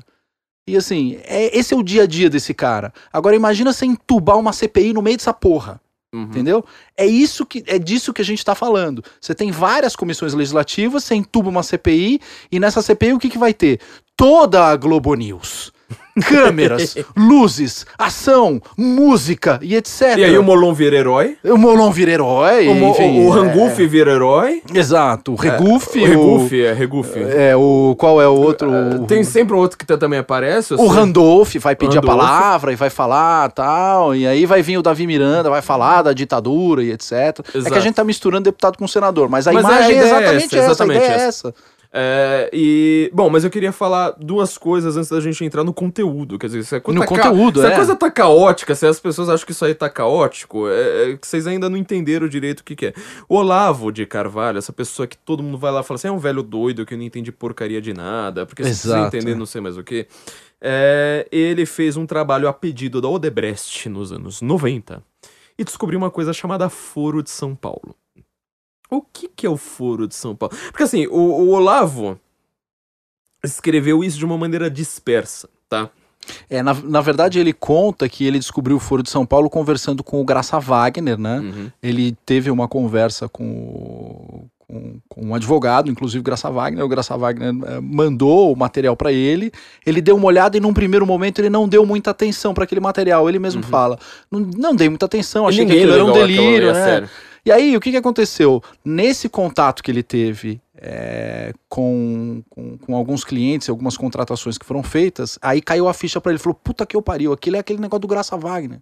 Uhum. Aí ele voltou a falar, pô, dou- doutor Wagner, me dá, um- me dá uma ajuda, deixa eu tentar entender o que, que é isso aqui e tal. E aí ele conta a história, no, no Trout Speak tem vários episódios, que, ele, Episódios, que ele conta a história do... Que que acontece? O, Olavo de Carvalho nunca escreveu um livro falando o que é o Foro de São Paulo, tipo, começo, meio, fim. Então, assim, essa informação ela está dispersa. Eu não tô culpando o Olavo aqui por conta disso, porque, assim, este trabalho especificamente eu acho que realmente é uma, uma coisa muito complicada. E ele precisava ser advogado, precisava ser deputado, talvez, pra Uhum, você conseguir contar essa história de, de verdade. Talvez não era nem advogado, talvez ele precisava ser político, tá, no, tá dentro do legislativo pra poder contar essa história direito. O que ele não é, ele não fez, ele não é deputado nem nada. O que, que é o Foro de São Paulo? As pessoas falam assim, ah, o Foro de São Paulo, pelo que você pega assim, ah, aqui e ali, de pingado no- na, na obra do Olavo. Ah, eu li um artigo que fala uma coisinha do Foro, daqui a pouco você lê outro que fala outra coisinha. Você vai tentando juntar isso, fica sempre um quebra-cabeça com algumas peças faltando. As pessoas acham que o Foro de São Paulo é uma espécie de, vamos dizer, escola pra você virar socialista. Meu amigo, primeira coisa.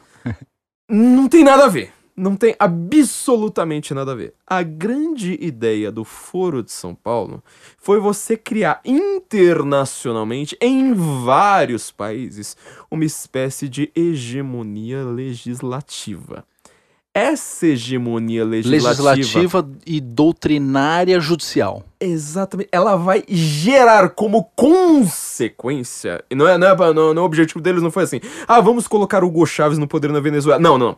Primeiro você domina o parlamento com ideias de hegemonia. Exato. E aí, a partir disso, você vai ter o Hugo Chaves no poder. Como você vai Esse é fazer um isso? pedaço, porque aí você. É. E aí tem, tem, tem um outro pedaço que a gente pode falar um dia, é que é a dominação do poder judiciário. Você Ah, vai vai infiltrar o no caos. poder judiciário. E aí, como é que você infiltra? Desde a faculdade de direito, que você vai entubando Exatamente. na orelha do trouxa aquele assunto, que vai martelando. Uhum. Aí ele se forma, vai fazer cursinho pra poder prestar concurso ou passar na OAB. Porque se ele não martelar aquele assunto Uhum. X, ele não passa na prova. Então ele fica martelando quatro ou cinco anos até passar na prova. Passou na prova, o que, que acontece? Ele tem que, de certa forma, trabalhar, entregar. Virou juiz, virou promotor e etc. O que é que ele vai fazer? Ele vai tirar da cabeça dele? Ele não vai tirar da cabeça dele. Ele vai cumprir uma ordem que já vem de cima, um esquema. A gente chama isso modestamente de jurisprudência. Ele vai apli- aplicar a jurisprudência dominante e ele vai aplicar a mesma doutrina que lavou o seu cérebro para Uhum. poder entrar no poder público. E a partir disso, da ponta do poder judiciário, lá embaixo, do cara que faz audiência e do cara que determina se a divisão de corpos do casal inclui o cachorro ou não, esse cara, até o Toffoli, que está no topo da pirâmide, tudo isso está absolutamente dominado por conta do, devolvo-lhe a palavra, Foro de São Paulo. Exatamente, essa visão é única e hegemônica, tá? Então você vai ver grandes associações, por exemplo, o, o- o Gilmar Mendes, ele não escreve tudo, o que tá anotado com o nome dele, tem um monte de assessor que vai lá, ele vai lá, anota, ele, você pensa, o STF são 11 pessoas, você acha que eles cuidam pessoalmente de cada um dos casos que, que vão parar no Não, STF tem mais de Brasil? 3 mil funcionários no É, STF. entendeu? É uma coisa gigantesca, brutal, etc, etc, etc. Existem, por exemplo, associações ah, nacionais vão cuidar dos procuradores. Então, assim, o procurador também, ele tem um nome. É, às vezes tem, tem, sei lá, você tá sendo investigado, você é um político que tá sendo investigado, se ouve o nome de um procurador ali, meu, você fecha, ah, você fecha o anel de couro, entendeu? Tá que não passa nem pensamento. Mas não é que o procurador, pessoalmente, ele vai lá investigar tudo, não. Tem uma associação, é, tem várias associações, é isso que é lobby, entendeu? Uhum. Isso que é lobby. Lobby é legalizado no Brasil, entendeu? É, não, não, não com essa palavra, de fato. Mas Uhum. assim, isso que é lobby. Assim, é- são, são os assessores, é toda a burocracia, é toda a nomenclatura que existe no Brasil. Entendeu? Isso que vai gerar, por exemplo... É um órgão centralizado de redação das leis, que isso as pessoas não sabem. Exato. Você tem um órgão centralizado para redigir os projetos de lei. Por isso que eles pessoas- todos têm a mesma Exato. linguagem, Exato. amiguinha, por isso que eles todos. Então, assim, você passa por uma buro- burocracia tão grande que o cara acha, sabe, advogadozinho do MBL. Que é, que é o que tá acontecendo hoje. Exato, Aparece um exato. outro advogadozinho do MBL aí que você acha inteligente porque ele vai lá cita o Gilmar Mendes. Ele não faz a mais puta ideia de como ele é, tipo, um, um peão pra ser substituído. Ele é uma bucha de canhão, ele é boi de piranha, Exato. entendeu? É, porque eles não estão entendendo essa burocracia. Agora, voltando aqui ao, ao, ao foro, o que, que eles fizeram? dominaram. Foi um projeto que é absolutamente rápido na história desses projetos, apesar de ser lento. Quer dizer, os caras pensam assim, 10, 15 anos, isso é o longo prazo deles. Entendeu? Em 10, 15 anos eles foram lá conseguiram dominar o legislativo, o judiciário também, sobretudo o legislativo através, sa- sabe do quê? Comissão de orçamento. Exato. Cara, exatamente. o Foro de São Paulo, ele asfixiou o governo Fernando Henrique, porque tudo que... o- Você lembra qual que era a propaganda do PT nos anos 90? Partido da Ética. Exato, exatamente.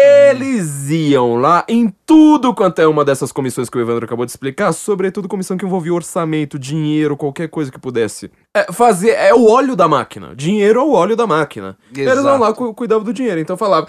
Não, porque você lembra como é que. Quem viveu os anos 90 lembra bem disso. Quer dizer, a- a- desde a época do Collor, na verdade. Uhum, uhum. Você falava que tudo quanto é partido era de uma corrupção tão grande que dava a impressão que a corrupção nunca ia acabar. E, tipo, todos eles juntos não dá mais 0,0001% da corrupção do PT. Isso eu tô falando só em números, eu não tô nem É, co- é, co- é. contando ah, ah, o totalitarismo, a compra de um poder pelo outro, etc. Eu só tô falando em números de dinheiro, tá? Uhum. Foi assim que eles fizeram em todos estes países, basicamente dominando comissão. Então, assim, você não, não, não, não, não domina em número. O PT naquela época não tinha a, a maior bancada. Maior bancada era PMDB, não sei Exato. se o PSDB tava lá no meio, mas enfim, ele era o partido do barulho. Literalmente, era aquele partido que tava lá É, é fazendo no- obstrução. fazendo notícia, fazendo obstrução, fazendo. Então, assim, esse é um papel de um deputado. Então, quando você vai lá e fala assim, ah, o Jair Bolsonaro nunca criou nenhum, nenhuma lei. Meu, que bom, porque, cara, não- deputado não é pra criar lei. Deputado é pra você fazer esse tipo de trabalho. É um, de- um trabalho desgraçado. Às vezes esses caras, a gente brinca, né, que os caras chegam tarde, mas às vezes esses caras trabalham. Tipo, o cara tá 5 horas da manhã, ainda não dormiu do dia e tá lá negociando no zap. Eu sei porque quando eu precisei falar com um deputado, foi tudo de madrugada. Acho que eu nunca falei com um deputado sem ser de madrugada, cara. Porque durante o dia ele tá É. circulando em comissões ou ele tá enfiado Exato. no gabinete de um algum outro deputado, ele só vai entrar na sessão ordinária a partir de 4, 5 da tarde. E aí você começa É. a votar é, os projetos prontos, MPs, etc. na época do sessão impeachment, ordinária. não vou É, falar exato. nome de deputado aqui, mas na época do impeachment, às vezes eu precisava, ou precisava falar com o deputado, ou tava querendo passar alguma ideia. Falar, gente, ó, tem uma, uma coisa aqui que dá pra fazer. Alguém que era do direito me soprava na, na, na orelha. Eu ia lá tentar falar com o deputado, mas eu já cheguei a falar com o deputado 4 horas da manhã, e o cara com uma voz assim, sabe? Como se ele tivesse acabado de acordar e tomado um cafezão. É. Entendeu? Porque os caras, eles, eles, eles às vezes trabalham loucamente. Entendeu? Foi quatro da manhã. Falei com o deputado quatro da manhã. O cara, não, tudo bem, não sei o que, vamos negociar, vamos tentar fazer isso aí. É, uma outra coisa que eu queria falar antes da gente entrar no conteúdo é o seguinte: CPI, tá? Esse nome tem um peso, né? Uhum. CPI, ó, CPI. Dá a impressão que você tá, nossa, virou Exato, Batman. Exatamente. Entendeu? É, é, a, é, é a, é- é a análise por consequência. Vamos entrar aqui no reino da linguagem. Você também fez letras comigo, inclusive a gente fez aula de latim juntos. É, Na, na linguística, o que, que significa isso? Quer dizer, você acabou de falar que a lava-toga, essa CPI da lava-toga, no, no- cujo conteúdo nós logo vamos entrar, é, você ainda não sabe direito o que, que é essa lava-toga. Não sei. Sabe- Eu só tenho a forma. Eu só tenho a forma linguística. Eu só você tenho os- tem a palavra, significante. a palavra sem ter o significado, ou seja, você tem o significante sem ter o significado. Você tem Exato. imagem acústica que causa um peso psicológico brutal. Tipo, CPI, nossa, agora não tá todo mundo morrendo de medo. Exato. Meu Deus, o judiciário não tá dormindo agora porque vai ter uma CPI, CPI. CPI é, é, é, é- é tão, tão, tão impressionante quanto a flatulência vaginal de Eros Grande. Exatamente. Tem um peso, assim, Tem um peso. linguístico. Exatamente, sem ter Mas- conteúdo. Sem ter conteúdo. Você a tem- flatulência você- vaginal do, do Eros Grande é exatamente tem como significado. CPI, você não tem conteúdo. Todo pensamento filosófico ele tá tentando determinar limites para as palavras, entendeu? É o que o Sócrates fala, o que, que é o belo? Aí alguém vai lá dar cinco exemplos de coisas belas, fala assim, não, eu quero saber o que, que é o belo, não quero exemplos. Eu quero saber o que, que é a justiça. Não me mostre de- dez exemplos de coisas justas, eu quero saber o que é a justiça em si. Eu quero buscar uma essência. Um Isso- dos melhores podcasts do, do, do Guten Morgen é aquele que você analisa íon. Íon do Platão. Exato. Íon do Platão. Putz, grila. É sobre arte. Eu estudei arte, a Paula Exato. Lavigne não. É, Esse mesmo. Porque é, ele tá ali discutindo exatamente o que que é o belo. Cara, não, não, mas é uma discussão assim brutal, cara. Nossa, é um negócio que. Eu, eu li esse, esse, esse, esse livro na faculdade. É, com um professor tradutor de grego, por sinal, cara, mas assim, é, é- dói na alma, não é, não é? Não é que dói na alma do poeta, dói na sua alma, só, só observar aquilo. Ah, em compensação, você vai falar lava-toga, você entendeu que aí não tem um limite, você não sabe onde é lava-toga, onde que ela começa, onde que ela termina, se isso aqui vai, vai, vai ser lavado ou não, aquilo ali vai ser lavado ou não. Quer dizer, você não sabe nem o objeto. Tipo, o Moro vai ser objeto da lava-toga? Moro também tem supostamente uma toga, vamos dizer assim, né? Pelo menos É, no ele, sentido... ele foi magistrado durante Ele um foi tempo. magistrado, ele foi então, magistrado. Isso a gente pode falar da- já já daqui. Exatamente, é o que a gente vai entrar agora, mas É. você entendeu? Tem, tem- você não consegue definir onde que tá o dentro e tá o fora. Só que essa palavra, ela tem um peso psicológico muito grande. E por que que ela tem um peso psicológico no Brasil especificamente? Dois dos, historicamente falando, dois dos maiores escândalos do Brasil, o maior escândalo do governo Fernando Henrique e o maior escândalo, pelo menos assim, até a época, foi o maior escândalo do governo do PT, começaram com CPIs, tá? CPI dos anões do orçamento, que tinha o João de Deus lá que ganhava na loteria, dizia que ganhava na loteria 30 Exato. vezes por Cento e não sei quantas vezes. 60 e não sei quantas vezes. João por- Alves João lá, Alves, isso. João- é João que na de verdade Deus. tinha o João de Deus também É. é, lá dentro, e ele acabou sendo conhecido como João de Deus, sendo que ele não era o João de Deus. É. Ele é só João Alves. É, então teve a CPI dos anões do orçamento, que foi assim, o maior escândalo da época do Fernando Henrique. E teve a CPI, que você até comentou ela agora há pouco, Correio, Roberto Jefferson, ele vai lá, dedura todo mundo. É, e vira mensalão. Vira mensalão. Antes da gente entrar no conteúdo da CPI da Lava Toga, o que, que essas duas CPIs têm em comum? Por que, que elas foram pra frente? Por que, que as outras CPIs, porque tem CPI o tempo todo, meu amigo. uhum, Essas uhum. CPIs não são nem noticiadas. Por que, que essa CPI vai pra frente e as outras não produzem nada? Diga, diga. Porque essa CPI tem dedo duro, meu amigo. Sabe o que, que é uma CPI? Você acabou de ouvir o que, que o Evandro tá falando? X9. CPI é uma comissão parlamentar do quê? De inquérito. Você- Para fins políticos. para fins políticos. Antes de você poder falar assim, olha, chega lá o presidente da CPI, ele decide que precisa ter uma quebra de sigilo, que vai ter uma investigação, aí vai lá o policial, aí você chama os aspones da, da, da BIM, não sei mais. Antes de tudo isso, antes de tudo isso, antes disso virar um papel, um documento, é um inquérito, quer dizer, é uma pessoa perguntando pra outra. É isso. E de natureza política, De né? natureza Porque política. Na, na, na, na CPI dos Correios, você tinha um, um dedo duro que dedou Roberto Jefferson. Hum. Dedou Roberto Roberto- Jefferson falou assim: Se vingou da maneira mais Não, virou e falou assim: parou essa porra, porque se esse negócio de dedar virar um efeito dominó, ninguém vai gostar de quem eu vou dedurar aqui. Uhum. E aí ele dedura Zé de Feu. Pois é, gente. Então, assim, é, pra, pra gente conseguir é, entender de fato o que é que tá rolando quando você fala numa CPI, em primeiro lugar, são, é, um, de- é um cara perguntando pro outro. Você já tentou assistir uma CPI? Quem não é do vi. direito, cara, é a coisa mais chata do É universo. É- cara, eu acho que o inferno é uma CPI. Sem mentira Não, e nenhuma. as pessoas, assim, tem, fazem uma visão é, distorcida do que é uma CPI, é um procedimento chato pra cacete. Uhum. Uma sessão de comissão de parlamentar de, de comissão parlamentar de inquérito dura 7, 8, 10 horas. Seguidas, caras- tá? Seguido, É. fica lá dentro, entra, sai e tal.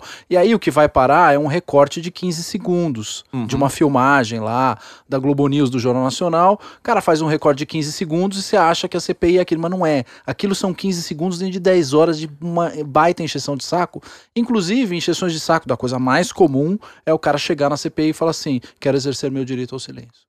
Maluf fazia isso. Exato. O e aí, Maluf, ele fez isso 40 e não sei quantas vezes seguidas. Perguntaram pra ele. Você sabe como é que é uma sessão de, de, de CPI do cara que ele exerce o direito ao silêncio? Você tem os 40 deputados integrantes de uma CPI, cada deputado tem direito a 30 perguntas. Então Hum. o cara faz 30 perguntas e a resposta do cara é: quero exercer meu direito ao silêncio. Aí o, o deputado vai lá e fala: Esse homem, isso é um safado, sem vergonha. Cinco blá, minutos de- Tá, cinco minutos de discurso. Agora, mais uma pergunta: Por que que o senhor. Quero exercer meu direito ao silêncio. É um homem que não. Aí, de novo, é sucupira. Fica lá. 40 o Dorico Paraguaçu fazendo isso. Mas qual a finalidade dessa enorme flatulência vaginal? Qual é a finalidade disso? Obstruir a sessão principal, obstruir outras. Enquanto ocorre essa, as outras comissões não andam. Então você obstrui todo o processo legislativo com uma CPI dessa. Quer dizer, é engrenagens, às vezes, que tem que estar ali central, você tira ela e fala assim, bom, então, enquanto você tá aí acreditando em CPI, etc, etc, você ah, acaba ferrando. Então, assim, é, é uma palavra com peso brutal por causa dos anões do, do orçamento, por causa do mensalão. Só que você tem que lembrar, nessas CPIs, essas duas CPIs especificamente, eu não lembro como é que chamava do mensalão. Elas... Era a CPI dos Correios. É dos Correios, é verdade, é, dos, é dos Correios. Correios. Elas tinham um dedo duro. Quer dizer, você chegava lá. Exato. O que, que aconteceu foi, foi o seguinte: chegava lá os caras e falavam assim: Não, eu quero saber agora que história é essa de mesada. Chega lá o Roberto Jefferson com um sorriso de orelha a orelha, sabendo que ele iria ser preso. Mas assim, é o, é o famoso botão de morto. Quem já viu o Exterminador do Futuro 2, que é o melhor filme do universo, tem uma cena que tem um botão de morto. Quer dizer, o cara toma. um- Ele tá com um detonador, ele vai explodir o prédio inteiro. E na hora que ele tá lá pra chegar o negócio, chega segurança de tudo quanto é lado e dá um tiro na barriga dele. Ele aperta o botão do detonador e fica com aquele negócio segurando. Fala assim: enquanto eu estiver vivo, eu consigo segurar esse negócio. Impedir, é. Só que na hora que tiver lotado de inimigos aqui ao meu redor, eu sei que eu vou morrer provavelmente daqui a 30 segundos. Na hora que tiver lotado de inimigos, eu vou soltar o dedo. e aí você sabe o que vai acontecer. Quer dizer, o cara, a CPI do Robert Jefferson, ó, tenta, joga no Google Images e vê a cara dele. A cara de felicidade dele falando assim: não, eu me ferrei porque, tipo, me ferrei. Eu já me ferrei. Só que agora, eu vou ferrar, mas todo desgraçado com poder muito maior do que eu nesse É, país. Essa CPI foi importante porque você pegou um cara que era corrupto. Aliás, o Roberto Jefferson, hoje, você vê o que ele escreve, ele talvez seja o parlamentar. Quer dizer, ele não é deputado mais, mas assim, foi o- Não, né, não, ele, ele é a pessoa que mais. Pra, pra você entender o que, que é o legislativo, leia tudo do Roberto Jefferson. Assim, ele deveria virar livro, as pessoas deveriam estar entrevistando ele o tempo todo. O curso de direito deveria ter.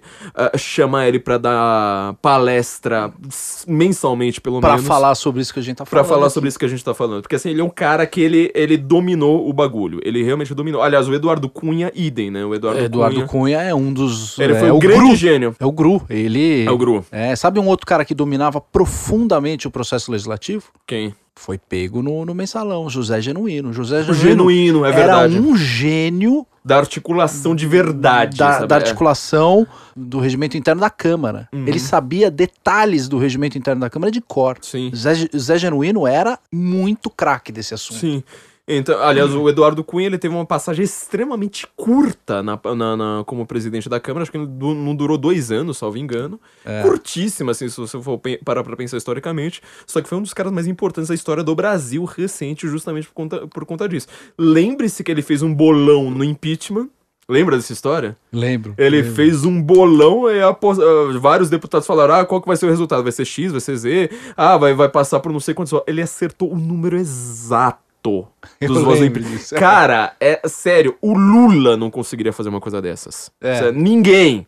E ele conseguiu acertar o número assim, ó, pim, eh, cirúrgico. Enfim, essas CPIs, elas precisam de um, de um caguete. Se você não tem um X9 lá, é uma comissão, é uma comissão parlamentar de inquérito. Se você tá, entre- tá, tá, tá perguntando pra um cara, tipo um Roberto Jefferson, que tem o botão de morto na mão, ele vai lá, vai explodir e virou, virou o que virou. Quer dizer, 15 anos depois do Roberto Jefferson falar aquilo, o PT, pelo menos temporariamente, saiu de cena. Foi esmigalhado, hoje é sinônimo de corrupção. Agora, se você vai fazer uma CPI da Lava Toga, em primeiro lugar, lembra do que eu acabei de falar, é um significante sem significado. Exato. Você não sabe quem vai ser investigado. Segundo lugar, cadê o X9? Quer dizer, você quer investigar o Judi... Tudo bem, vamos supor que dê. Que não dá, tá? Não dá, mas vamos supor que dê pra você investigar o STF. Tá? Uhum. Vamos lá, uma, uma, uma- Porque assim, você poderia fazer uma CPI, não sei mais o que, pra, pra, pra você lá descobrir o ativismo judicial, vamos quebrar o sigilo do Toffoli, por exemplo. Uhum. Vamos supor que alguém. Cadê o X9 que vai falar, ah, mas eu tenho provas aqui, eu, eu não sei mais o que. Então você vai fazer o presidente aqui escrever que, que precisa quebrar o sigilo do Toffoli, quebrar o sigilo do Gilmar, do Lewandowski, do Barroso. Cadê o, cadê o X9? Cê- cê- cê viu? Exatamente. Então, antes da gente entrar no conteúdo, só a forma desse negócio não serve pra nada. Agora eu vou colocar um, um- um dedo na ferida aqui. Se eu já coloquei o dedo, na- eh, nós colocamos o dedo na ferida, vamos torcer agora de uma vez. A gente tem X9 pra tentar colocar, quebrar o sigilo do muro? Não. Temos. Ah, o Verdevaldo. Temos o Verdevaldo, meu amigo. O Verdevaldo. Você tem. ah, vamos quebrar o sigilo, sei lá, de todos os juízes que estão fazendo alguma coisa boa no Brasil? Temos um, um- um X9 pra isso? Sim. Temos o PSOL Verdevaldo, né? inteiro. Vocês estão simplesmente Davi falando. Miranda, Davi Davi Miranda, Freixo. Essa turma toda vai estar toda nessa CPI. Você você acha que essa CPI vai ser tipo, nossa, só a bancada linha dura do PSL ali não vai. Não, porque o que Meu vai acontecer é o seguinte: tem uma outra CPI sendo instalada na Câmara. Tem Uhum. essa do Senado, que é da Lava Toga, e tem a da Vaza Jato, que está sendo instalada na Câmara. O que, que acontece com uma CPI? Por associação de finalidades e escopo, normalmente Senado e Câmara, em alguns momentos, eles podem combinar CPIs e combinar esforços quando você tem um escopo que se sobrepõe ao outro. E aí você cria as chamadas E- e comissão que são as comissões mistas. parlamentares mistas. Ela é mista por quê? Porque ela é composta parte por deputados e parte por senadores. Então o que é que vai acontecer com a instalação da Lava Toga? Mais vaza-jato. Dependendo de como for o escopo e como for a disparada, a disparada de ofícios para pedir, sei lá, quebra de sigilo fiscal, bancário, etc, etc, etc, etc, o resultado disso pode, num compartilhamento de informações entre as duas casas, convergir e, num determinado momento, os presidentes de cada CPI falarem: ah, vamos juntar, vamos brincar junto, vamos Uhum. brincar junto. E aí, essa CPMI é um tipo de uma comissão, as comissões mistas são comissões que têm muito, muito, muito poder. Uhum. Muito poder. E a partir disso começa-se, de certa forma, a desviar aquele escopo do qual as pessoas achavam que era a causa, mas não é a causa, é a consequência, o wishful thinking delas. Uhum. Ah, meu sonho é ver Gilmar Mendes atrás das grades. Não, isso é uma consequência improvável e muito cá entre nós impossível. Uhum. Porque você não tem elementos concretos técnicos de investigação para dar esse salto Uhum. Hoje você não tem para dar esse salto. O máximo que você pode ter é alguns determinados indícios para abrir os procedimentos de impeachment, que é Uhum. outra coisa, é um negócio diferente, tá? É Uhum. um outro assunto. E o procedimento de impeachment, lembre-se, entra na pauta ordinária. Uhum. Então, eu não preciso criar uma comissão, um negócio separado e etc. E eu consigo votar sim a reforma da Previdência e o impeachment, porque eu consigo colocar na mesma sessão legislativa, ou abrir uma sessão e fechar a mesma, e na sequência fazer uma com a outra. Porque eu já tenho todos os desgraçados reunidos em plenário. Quando eu tenho CPI, não. Eu tenho um pedaço que é arrancado do plenário, enfiado numa sala de comissão, e um outro pedaço enfiado não sei aonde, e eu não consigo juntar esses caras no plenário para votar a reforma da Previdência. Agora, com uma CPMI, o que, que eu faço? Eu partilho, eu fraciono mais ainda esse processo e distribuo esse poder de investigação para as duas casas que começam a disparar coisas. Aí lá na frente você vai, você vai ter uma afinidade. Então a lava-toga pode virar uma vaza-jato e é a própria destruição da lava-jato, sendo que o que você queria era ver um determinado resultado, qual seja uma consequência, mas por desconhecer a causa, você apostou naquilo e vai colher flatulências vaginais lá na frente. É isso que o cara vai colher. A pessoa vai colher esse negócio lá na frente. E não vai colher flatulências vaginais normais. É, são em relação àquele wishful thinking. Cara, e vai receber lá o bombom do Force Gump da pior qualidade possível. Que é provavelmente vendo gente que essas pessoas entendem que são os heróis, enroscados numa situação muito complicada. Por Uhum. conta de vaza-jato, por conta de Verdevaldo, por conta de depoimento. Nós falamos aqui, Verdevaldo, aliás, quem não viu o episódio sobre Verdevaldo aqui com o Evandro, porque ali você vai entender o risco totalitário que ainda permeia esse país. Que ainda tá 100% ativado nesse país. Que, é, que, é que foi o que o Verdevaldo fez. Vocês vão ter que ouvir lá, lá no nosso episódio sobre o Glenn Greenwoods espionagem. Eu queria antes de. Ó, de novo aqui, antes da gente entrar no conteúdo, é pra ver o tamanho da complicação desse negócio, comentar brevemente sobre duas pessoas. Primeira pessoa, Sérgio Moro Uhum. ele tem inimigos, tá? Qual que é a diferença de um Sérgio Moro pro Lula? O Sérgio Moro, ele tem inimigos que são bandidos. O Lula, ele tem inimigos que são é, justamente o Sérgio Moro, tá? Então essa é a diferença entre quem ah, gosta do Sérgio Moro e, e quem gosta do Lula. Sérgio Moro tendo inimigos, ele tem vários inimigos que são deputados. Exato. Que eles podem montar nessa CPI. Exato. E que eles vão estar nessa CPI, Exato. afinal eles provavelmente têm a maior bancada da Câmara, entendeu? Então você tá entendendo, essa CPI vai investigar o Gilmar? Te digo a razão pela qual ela não vai investigar o Gilmar. Primeiro, porque boa parte dos deputados que a defendem, como o Randolfo Rodrigues, esse é um dos maiores. Assessores! Não, um dos maiores visitadores de STF do Brasil. Ele não Então, mas sai é do assessor, STF. É o que eu quero dizer, Ele ele, é tá assessor tempo- do é. Gilmar quase. Ele, ele tá o tempo inteiro no STF. Uhum. O Rede e o PSOL são partidos, eh, bem como o PCdoB, são partidos que usam demais aquele instrumento chamado ação direta de inconstitucionalidade, ação direta de inconstitucionalidade por omissão. Eles estão o tempo inteiro no STF. Uhum. Eles estão o tempo inteiro fazendo reclamações, ADPFs. Eles têm uma presença judicial muito profunda. Hum. Eles são profundos ativistas judiciais de processo legislativo. Eles dominam com uma baita profundidade. Uhum. E eles têm amplo relacionamento no STF. Portanto, é falsa imagem achar que é, essas pessoas que construíram ao longo de décadas relacionamento com o Supremo Tribunal Federal, que os auxilia nesses processos de obstrução, de ações diretas de inconstitucionalidade, ADPFs, etc., né, que essas pessoas é, vão, de repente, num determinado momento, numa, num afã de isentismo, se voltar contra aqueles com quem eles sentam semanalmente. Ele senta semanalmente, ele está lá semanalmente. Esse é um. Há vários deputados e senadores que têm essa participação, do qual eu digo, não é uma participação nem ilegal nem ilegítima. O Randolph está certo em fazer isso. Quem está errado é o Bolsonaro em não ter alguém Uhum. fazendo a mesma coisa, entrando no processo e dizendo, nem pau no cu isso aqui, cara. Eu vou entrar com uma contestação, ou eu vou obstruir esse processo. Quer dizer, eu, o, o- é, é, eu tenho um texto lá no Renova, no, no Renova Mídia do Não, não renova. é, no renova Renova mídia. Mídia do Tarcísio, que se chama Arte de Legislar, né? Assim como a gente gosta de brincar com a esquerda e dizer assim, s- ah, left can meme, Uhum. A esquerda dá risada da gente, fala, você não sabe legislar, bobão. Uhum. Eu não sei fazer meme, você não sabe legislar. Leiam Eles lá no sabem. Renova, então, o É. texto do Evandro. Eles não- sabem, então essa é a grande sacada. Eles têm todo esse domínio desse processo, inclusive as extensões judiciais do processo legislativo. Então quem acha que a CPI da Lava Toga vai pegar ministro XYZ, tá redondamente enganado. Uhum. Isso aí vai ser de certa forma reorganizado. Para mim, quem vai acabar sendo investigado com esse tipo de coisa, sabe quem é? Porque no vazamento do Verdevaldo ficou aquela coisa meio combinado Moro, Deltan e etc. Fica aquela discussão de combinação de Deltan. Que tipo de toga, aspas, eles dizem que vão lavar? Que aliás é um nome que eles estão tirando do, do, do Toga Spork, né? Lá do- dos togas sujas da Operação Manipulite. Né? Uhum.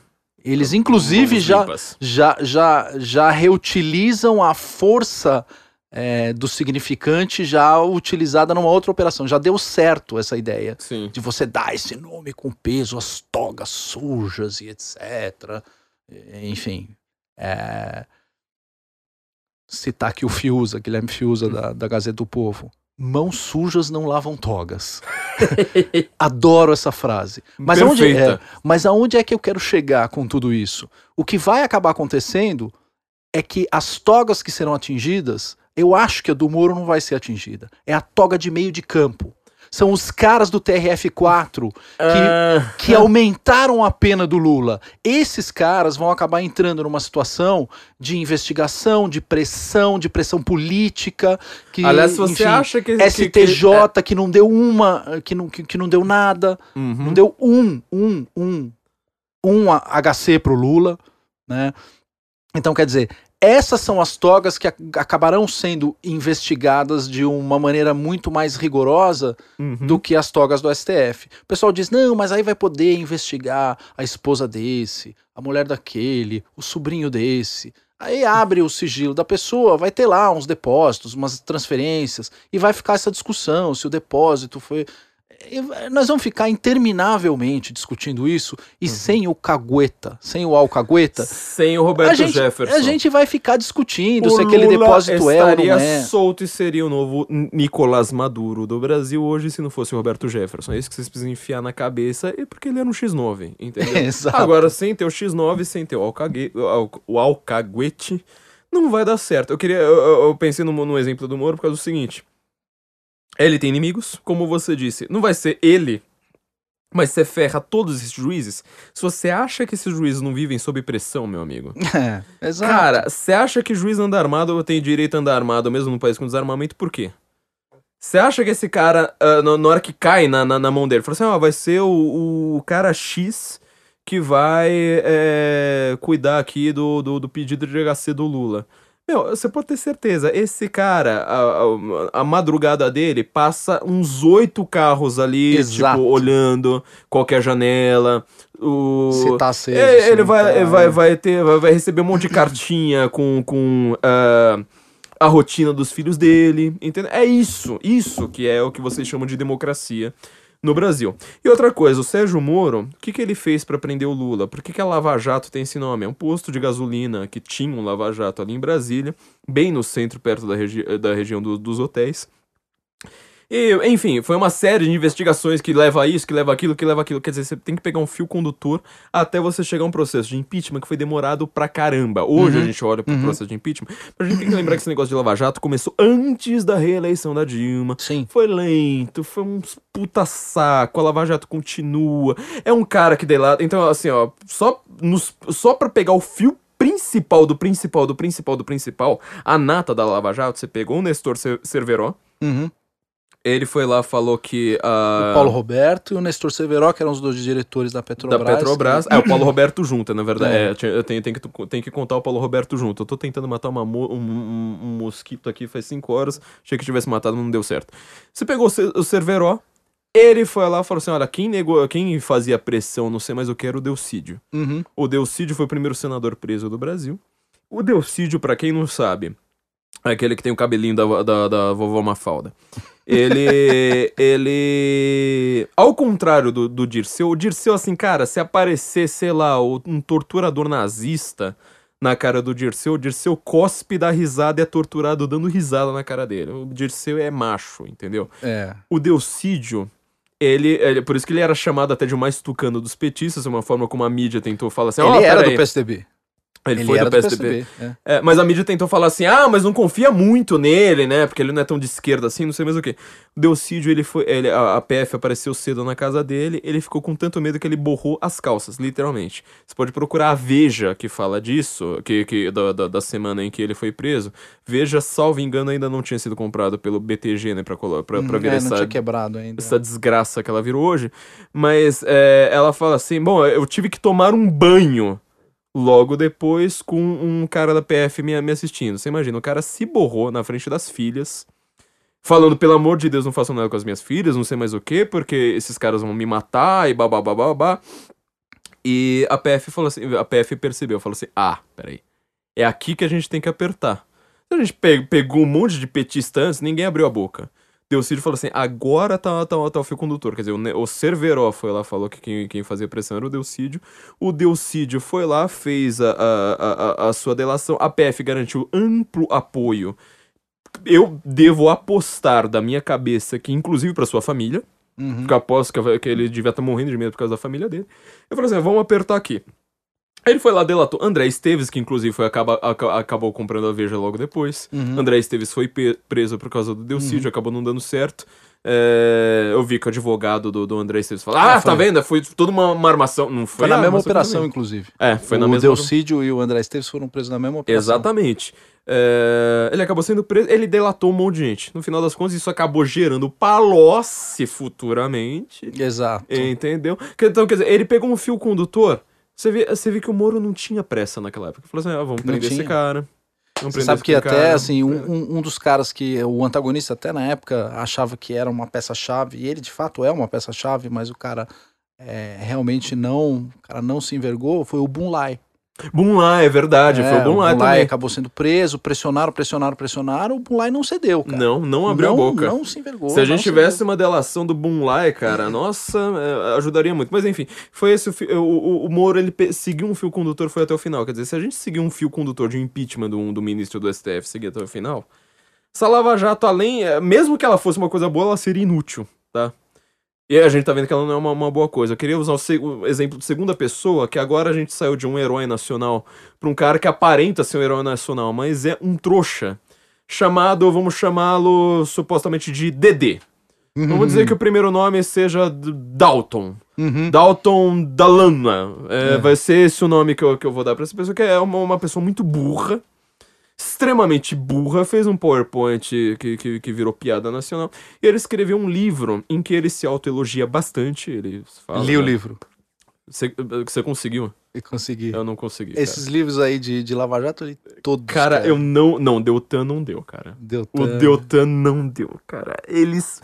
Ele é muito, muito, muito burro. É, Assim, é, eu nunca vi um cara que foi. o, o, o grande problema do livro dele é exatamente isso que a gente tá discutindo aqui. É, eu não ele faz- nada do que tá Não, acontecendo. ele faz um, um, um- um embotamento mental de causa e consequência. Uhum. Então, ele tá achando que determinadas coisas são causa da corrupção, quando aquilo é consequência da investigação que ele fez. Uhum. Ele é, é aquele tal negócio. Se tivesse feito COF, não teria feito essa cagada toda aí. A gente já Teria definiu... lido, teria lido Platão, teria lido algumas coisas e ele saberia diferenciar causa de consequência. Ele não tem, ele não tem Ele não tem a essa, menor capacidade. ele não tem essa capacidade técnica de, pensamento- de, de- de diferenciar causa de É consequência. de um pensamento um pouquinho mais técnico do que a mera opinião. Ele não tem essa capacidade mesmo, então assim.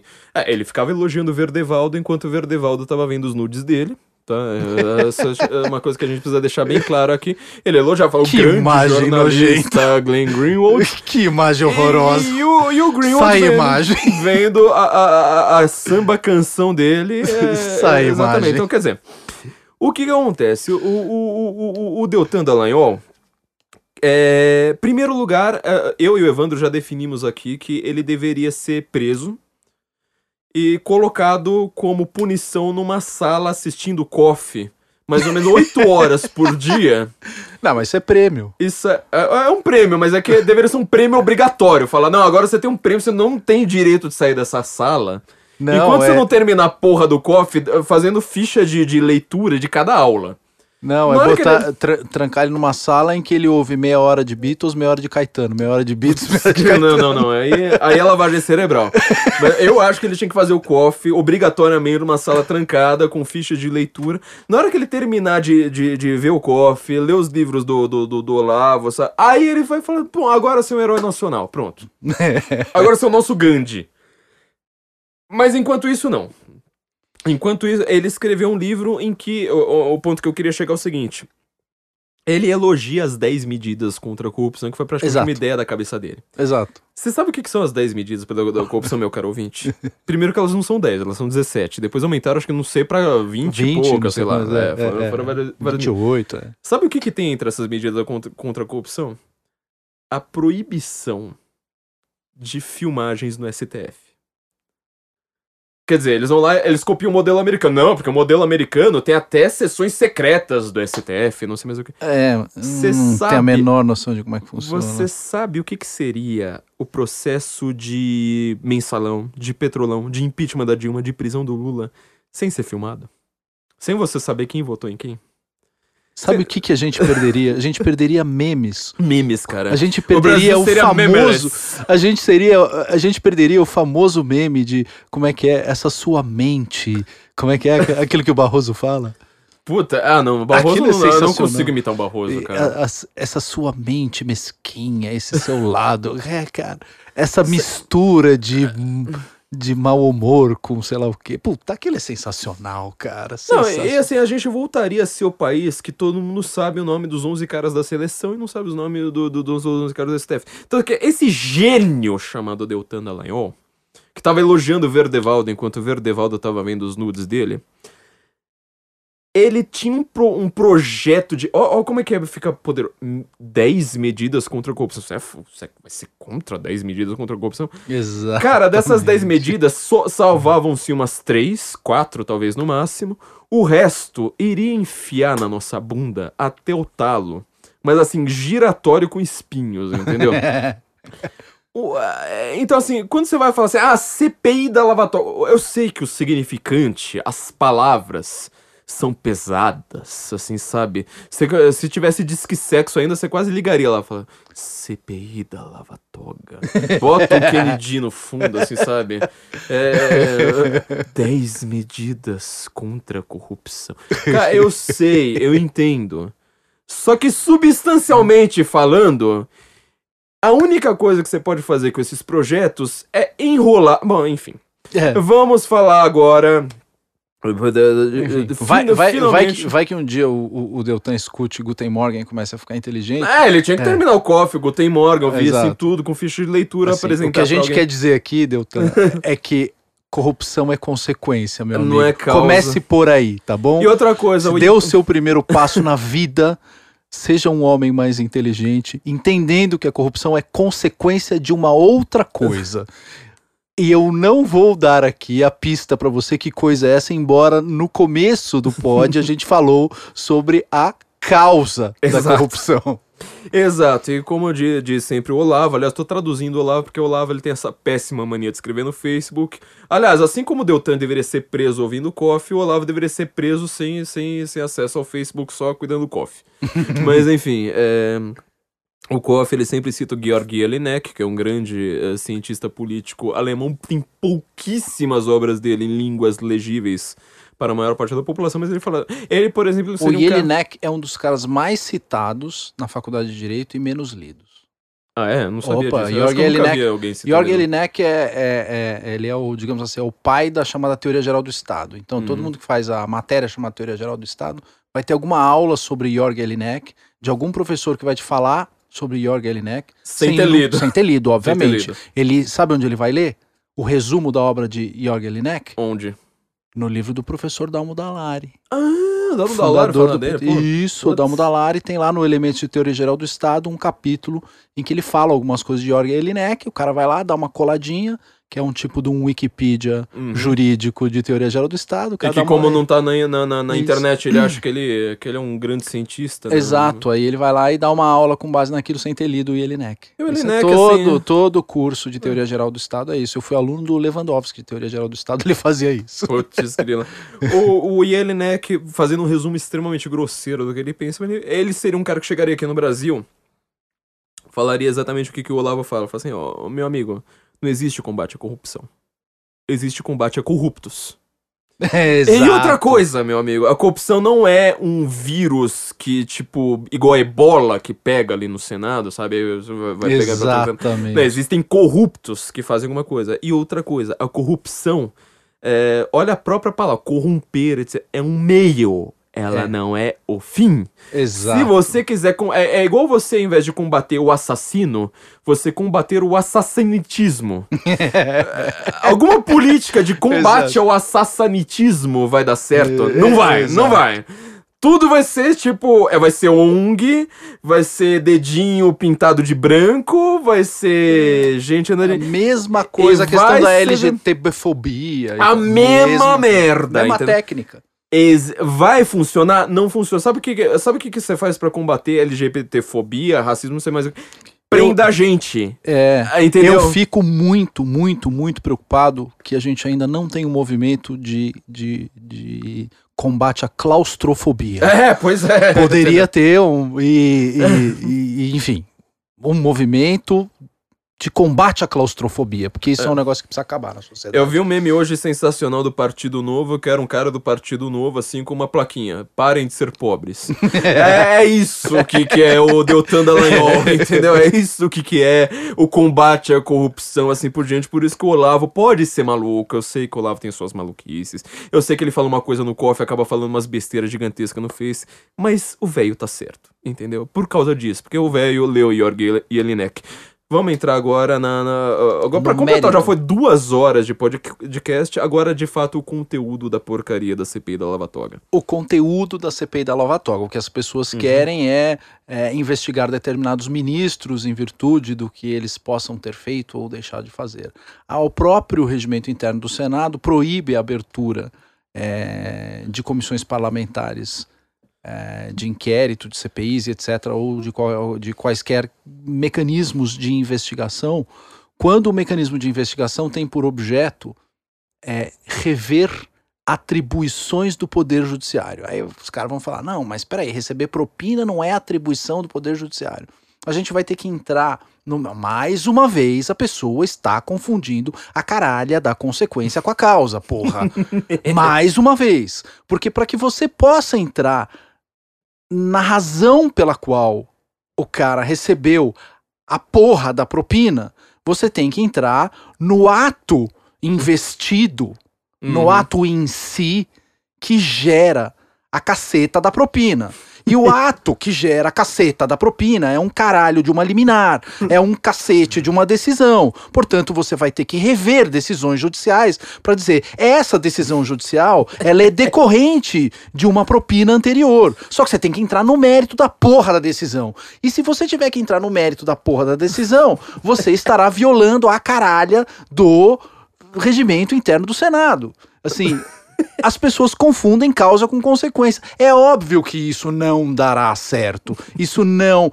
Porque o senador tem que entrar no mérito da decisão e dizer: esta decisão, no mérito dela, decorre não de um entendimento do ministro X, Y ou Z, decorre de uma necessidade do jurisdicionado que foi comprada a custo tal. E ele vai dizer assim, mas peraí, onde que no mérito a minha decisão está errada? Você não pode deixar o Senado rever decisões de mérito do STF. É óbvio que você vai ter um choque institucional entre poderes. É óbvio que essa CPI vai gerar o que a esquerda mais quer. Primeiro, não apenas, e é aí que me preocupa, não apenas o problema de foder com a reforma da Previdência, mas, como e sobretudo, gerar um caos institucional. A esquerda vive de caos. Uhum. Então eles vão gerar um caos institucional. Ah, mas aí se o Gilmar Mendes caçar a CPI, nós teremos razão. Aí você fala, mas meu Deus do céu, meu caralho dos infernos. Você vai querer ter razão às custas de uma crise institucional e o boleto da crise institucional vai ser passado para quem? Quem vai receber esse boleto? É óbvio que quem vai receber esse boleto, porque você vai estar numa crise econômica, numa crise econômica, numa crise de articulação, porque o legislativo não está mais trabalhando, o judiciário não está entregando, e quem vai harmonizar isso? Alguém tem que harmonizar essa parada toda. E de quem é a culpa? Quem vai aparecer como o grande moderador, o moderadão do país? Mourão. Ele vai ser o, o, o, é, que é o que é o que é quem tá quietinho, uhum. que é quem tá quietinho nessa história. Então qual a solução que vai ser dada? Pô, temos que tirar esse maluco do poder. Tirar esse maluco do poder e reinstalar no poder quem? A mesma estrutura do Teatro das Tesouras, bota todo o pessoal do PSDB lá de novo, uhum. que não fala palavrão, que são limpinhos, que são etc, tá?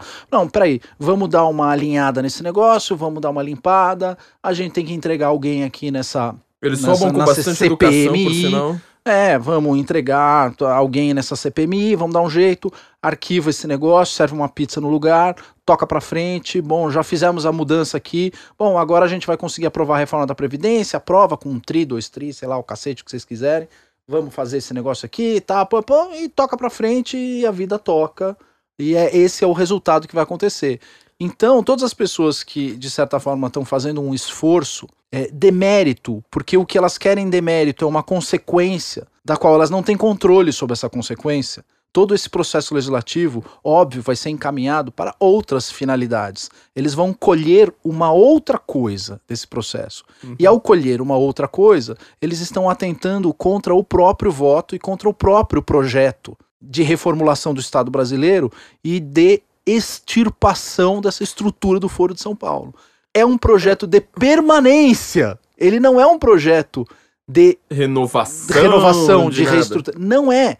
Esse projeto ele só pode ocorrer de duas formas. Ou você faz uma reforma constitucional ampla, geral e restrita, e você reformula toda a cúpula do judiciário por meio de uma emenda constitucional uhum. que depois pode ser submetida a plebiscito ou referendo. E aí, reformulação, não vou nem entrar no detalhe disso, tá? Mas você pode, de certa forma, fazer uma reformulação total do judiciário, é, eliminando todos esses problemas. Você já vai direto na Constituição e resolve esse problema diretamente. E assim como você fez na reforma da Previdência, em que a gente ficou um ano discutindo a reforma da Previdência, a gente pode ocupar o ano de 2020 para discutir isso aí. Vamos fazer a reforma do Judiciário. Ah, nós tá? vamos cuidar disso aqui. Não, vamos fazer a reforma do Judiciário. E aí a gente reforma tudo o que tem que fazer. Esse é um jeito de fazer as coisas. Uhum. O outro jeito de fazer a coisa é simplesmente você falar, ó, tem dois ou três ou quatro ministros aqui que geraram um problema, o problema é XYZ, eu já tenho um processo aberto e eu tenho que tocar para frente esse processo, uhum. que são os processos de impeachment que foram protocolizados pelo. Eh, elaborados e protocolizados, a maioria deles, pelo professor Carvalhosa. Do qual me espanta né, o fato de ele defender a CPI, é, porque ao defender a CPI, ele passa, do ponto de vista lógico, filosófico, afirmar que o seu processo de impeachment é fraco. Que o seu uhum. próprio trabalho em relação ao impeachment tem menos validade do que aquilo que ele passou é, a pregar depois. Em relação né? especificamente ao Carvalhosa, a única. vou colocar aqui uma desculpa ao, ao, que ele faz, é porque assim, ele tá atacando por todas as frentes, presumindo que uma das coisas não vai pra frente. Mas, por outro. Só que. Não, mas não, na verdade, não, é uma adversativa que, que, que deve vir aqui. Nós pessoal do senso em comum, pessoal que é inteligente nesse país, que quer se informar de verdade, ao invés de ficar só lendo notícia e, e, e manchete de notícia o dia, dia, inteiro, nós temos um, um dever de mostrar e mobilizar a população para falar: olha, vocês precisam ir pra rua para pedir impeachment para pedir impeachment de, de gente do, do, do, STF. Exatamente. Vocês fizeram isso com a Dilma, deu certo. Não, não ouça essas pessoas falando nunca vai rolar impeachment do STF, porque tá na lei, tá na Constituição, Exato. etc. Já derrubou dois presidentes, o que, que é? Cara, e não é dois presidentes, entendeu? Você colocou o Lula a 80% de aprovação e, sabe, chupado e insensado no mundo inteiro na cadeia. Você derrubou a Dilma, colocou impeachment nela. Dá para fazer isso com o STF. Ignora o MBL que agora tá lá, sabe, amando a gente sabe de quem e, e toca, toca a, literalmente a rua pra frente. Exato, mesmo porque o processo de impeachment, tendo, digamos assim, uma causa jurídica, uhum. ele corre todo no poder legislativo. Portanto, uhum. o decorrer do processo é político. Não tem como discutir. Essa a é uma causa é discussão... é técnica, mas o decorrer. A, causa a é gente técnica, falou isso um milhão de vezes é, um já. milhão de todo mundo fala isso. Até o Michel Temer, no uhum. seu livrinho, Elementos de Direito Constitucional, até o Michel Temer. Cara, você lê merda. Fala isso, eu leio muita coisa. Eu li o, o livrinho de sacanagem do Eros Grau, mas você lê merda, hein? e eu li o do, do, o, do, o do também. É, o Elemento de Direito Constitucional do, do, do, do Michel Temer tem uma passagem que ele fala: a causa do processo de impeachment tem que ser necessariamente jurídica. E ela pode ser uma causa superficial, frágil, ela não precisa ser uma causa robusta, profundamente uhum. provada e etc. Depois, se você tiver uma causa jurídica e uma causa consistente, juridicamente consistente, com um grau de, de, de, de, de evidências que atenda a, aceitação do processo e a procedibilidade, a partir dali é político. O processo é político. Agora, ve, veja no caso da, da, da censura da Cruzoé. Censura da Cruzoé é um caso, como eu já falei aqui, de crime de mera conduta. O crime de mera conduta é assim, ele independe de prova, exatamente. Crime de mera conduta. Peidou no elevador. Acabou, a conduta foi praticada, a não, flatulência exige, foi... Não, não, esse aí exige mais investigação que é pra você ver quem é que tá com a mão amarela. Exatamente. O caso da Cruzoé, você sabe, entendeu? Você já... Exige menos do que o peido no Ex elevador. Exige, exige menos, é muito mais fácil. Portanto, como ele é de mera conduta, ele, é, ele dispensa qualquer prova. O crime já foi praticado. Quer dizer, uhum. a, a, a, cruzada de linha já ocorreu. Como a cruzada de linha já ocorreu, a partir daquilo você já tem a causa jurídica para abrir o processo político se é, as, os, os ministros envolvidos nessa situação eles têm condições de continuar exercendo o seu papel jurisdicional ou não, ou se eles se utilizaram daquele poder para uma outra coisa. Uhum. Aí a gente discute, isso aí dá, dá, dá para ser discutido. Né? Isso pode ser discutido, inclusive, concomitante ao, à reforma da Previdência. Porque eu faço esse tipo de discussão em plenário. O que eu não posso é tirar desgraçado do plenário e enfiar numa sala de comissão. Porque aí eu fodo a reforma da Previdência. Então, essa, essa é. é a sacada toda desse, desse, desse, processo. E a CPI, ela já foi enterrada, uma, essa CPI da Lava Toga já foi enterrada umas duas ou três vezes. Ela já foi enterrada umas duas ou três vezes. Ela vai e volta, vai e volta, vai e volta. E voltou estrategicamente, justamente na semana em que a gente está resolvendo reforma da Previdência. É óbvio que toda a pressão, e olha o que está acontecendo com o negócio de Maia, de coisa e etc. Você tem toda uma pressão de reversões e barbaridades praticadas no legislativo para o fim exclusivo de embolar o meio de campo do único projeto ao qual o presidente Jair Bolsonaro se propôs com o ministro Paulo Guedes, que é primeira coisa que nós vamos fazer é ajustar essa caralha dessa reforma da Previdência. Foi o primeiro ato dele como presidente. Uhum. Ele tomou posse no dia seguinte, ele e o Paulo Guedes foram lá e entregaram a reforma da Previdência no Congresso. Entregaram em mãos, falou, tá aqui, ó. É, uhum. Ele ganhou as eleições, no dia seguinte ele começou a trabalhar com o Paulo Guedes na reforma da Previdência. E ele dá entrada nisso, é o primeiro ato dele, quer dizer, essa é a prioridade total do governo Bolsonaro é essa. Então as pessoas ficarem brincando com isso é simplesmente pegar todo um projeto conservador, que hoje está nas mãos do Jair Bolsonaro, e jogar no lixo em troca de trazer o PSDB de volta ao poder. Quem tá na dúvida em relação a, a isso, essas pessoas que. liberal, sabe? Pessoal meio centrão, essas pessoas que falam assim, nossa, mas o Bolsonaro, ele fala cuspindo, não sei mais o que. Já não dá mais tempo de falar aqui e a gente tá retomando o projeto da nossa revista do Censo. Já tô aqui dando, pedindo desculpas um milhão de vezes aos nossos patronos, mas a gente tá retomando o pro projeto da revista do Censo. Agora tá saindo. Depois de mais ou menos, acho que foram uns 14 ou 15 meses de reuniões muito tempestuosas. É, e a gente vai retomar falando exatamente.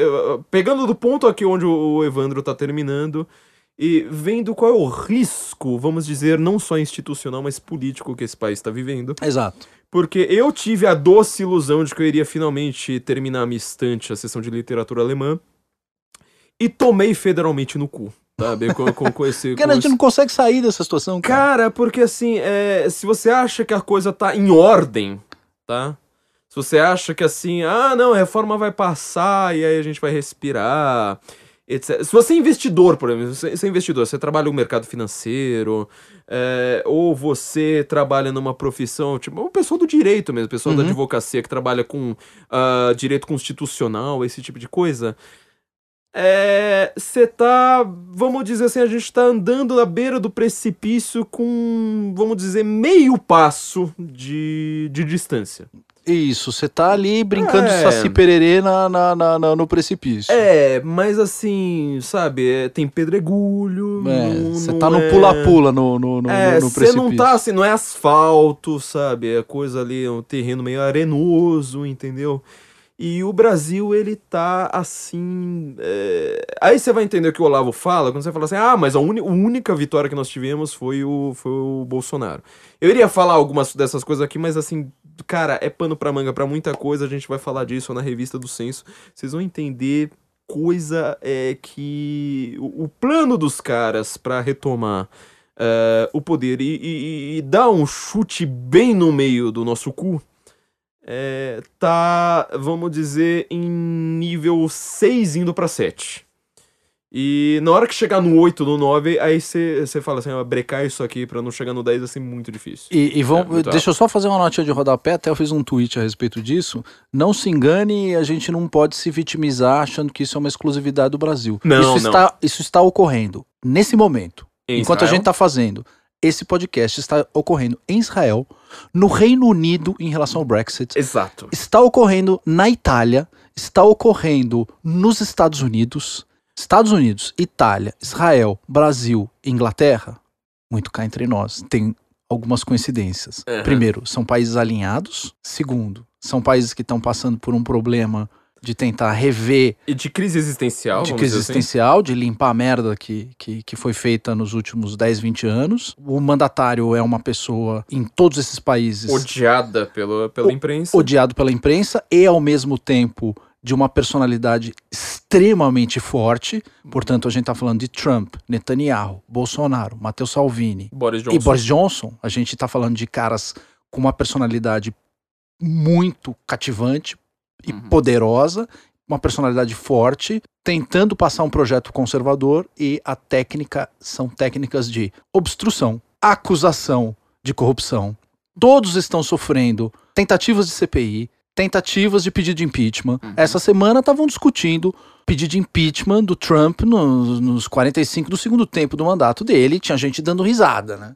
Então, quer dizer, o tempo inteiro a gente vê essa mesma técnica sendo aplicada nesses países por uma rede de relações construída internacionalmente. E aí tem o vulgo de globalismo uhum. e que entre nós olavistas a gente chama isso de Foro de São Paulo. Exatamente. Então, isso está acontecendo nesses lugares, isso não é uma coincidência, isso é proposital, esse alinhamento ele ocorre e existe, de certa forma, toda uma intenção de bloqueio. Então não se engane com CPI da Lava Toga, porque a CPI da Lava Toga visa exatamente buscar essa finalidade. Isso é tão cristalino, tão cristalino quanto a poesia de Tarso Genro. É a poesia do Tarso Genro, o meu verso mais famoso dele, mais maravilhoso de todos, foi quanto sêmen inútil derramei por você. Então vocês. que são, você não lembrava dessa? Não, cara. Não, mas ele tem, ele tem um poema, cara, que é. Acho que é Fumamos Pátio. É que eu, não, eu não falo espanhol, mas é, hum. é Mascamos Pátio. Eu não lembro, mas ele tá falando do, do, de alguma coisa que rolou na Cordilheira dos Andes. Eu acho que é um São Tomé e Príncipe lá da, da, é. desses lugares e que ele fica descrevendo o efeito da maconha de fuma, de mascar folha de coca. Cara, sério, é, é, genial, é genial. É irreproduzível, você nunca conseguiria fazer uma piada dessa, sabe? É um negócio assim de... É. Enfim, primeiro, primeiro lugar eu queria fazer um comentário rápido aqui. Uhum a gente, é, de novo, eu tô, como eu falei né, do, do poder do mito, não pesquisei de novo o nome do, do, do jornalista, mas assim, aprender com Bill você. Myers. Bill Myers, é Bill Myers mesmo. Bill Myers. É, aprender em público com você sem passar vergonha é uma maravilha, Evandro. Eu faço análises Puta, políticas, obrigado. não entendo nada de, de direito, não, não, nunca pisei numa faculdade de direito, mas enfim. É sensacional aprender você tanta é um coisa homem com você. de sorte. e segundo lugar, é isentão não é gente, né? Você hum. tá, tá aprendendo, vocês vão ver, ver isso na, na, na, revista do censo, assim que a gente com, com, conseguir completar nossas últimas burocracias. Isentão não é gente tá?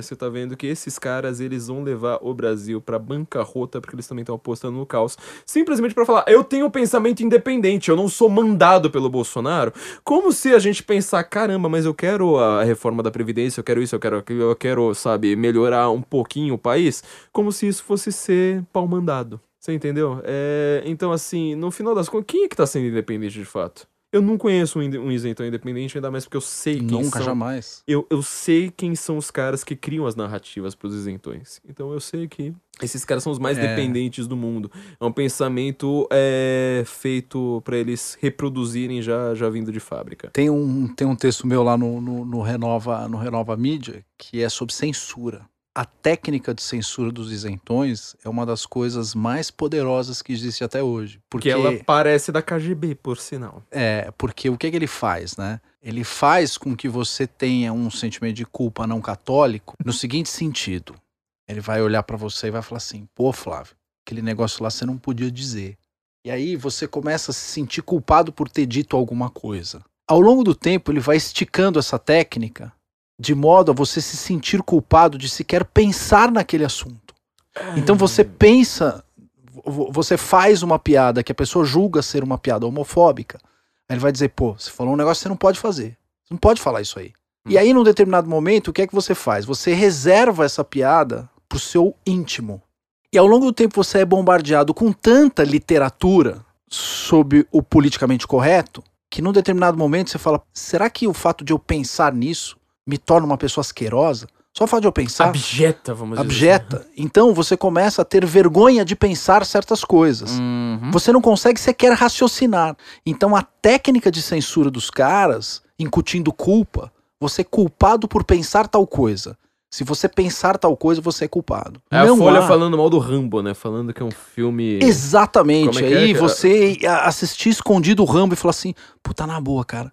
Eu achei até legal e tal, curti e tal. Mas aí o que acontece? Você pensar nisso já faz com que, puta, será que o fato de eu gostar de tal coisa ou pensar em tal assunto me torna um cara culpado, objeto? Uhum. E você começa a se policiar para não pensar tal assunto. Juro que eu já conversei com amigos meus que tem postura bem isentona, uhum. em que a gente teve essa discussão. E o cara falou: eu me policio para não pensar certas coisas. Eu falei: ah, não, peraí, cara. É. Peraí, você não pode policiar o seu próprio pensamento. Isso, isso é uhum. é pior do que 1994.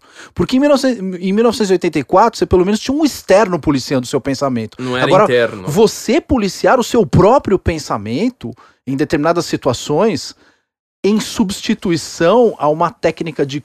a, um, a, uma, eh, digamos assim, a, a uma tendência de, de, de, de culpa transcendental você está abrindo mão da chamada culpa transcendental, que é parte da sua constituição, da sua natureza, enfim, independentemente, independentemente do cacete. Você tem, que, você tem que professar uma certa religião chamada cristianismo ou judaísmo pra você entender o que é isso. Então, o que, que acontece? Quando você professa essa religião, esse processo de culpa que faz parte, você tem todo um, um, um envolvimento de purgação dessa culpa por intermédio daquilo que você fala várias vezes da palavra encarnada. Isso é bem claro Uou. no cristianismo, né?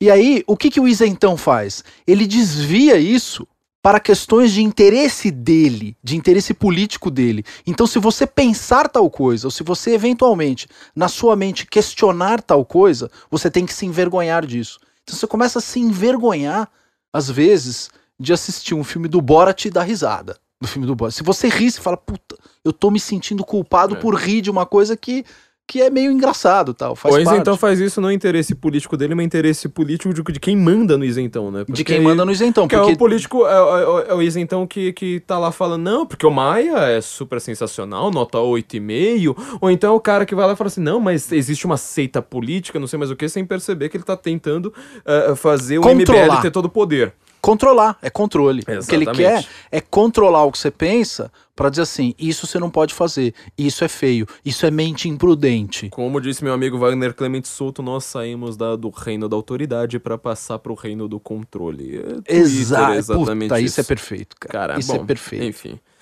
Evandro, sempre um prazer estar fazendo podcast com você. Uma honra. É, dá uma vantagem enorme pra mim, porque eu não preciso trabalhar.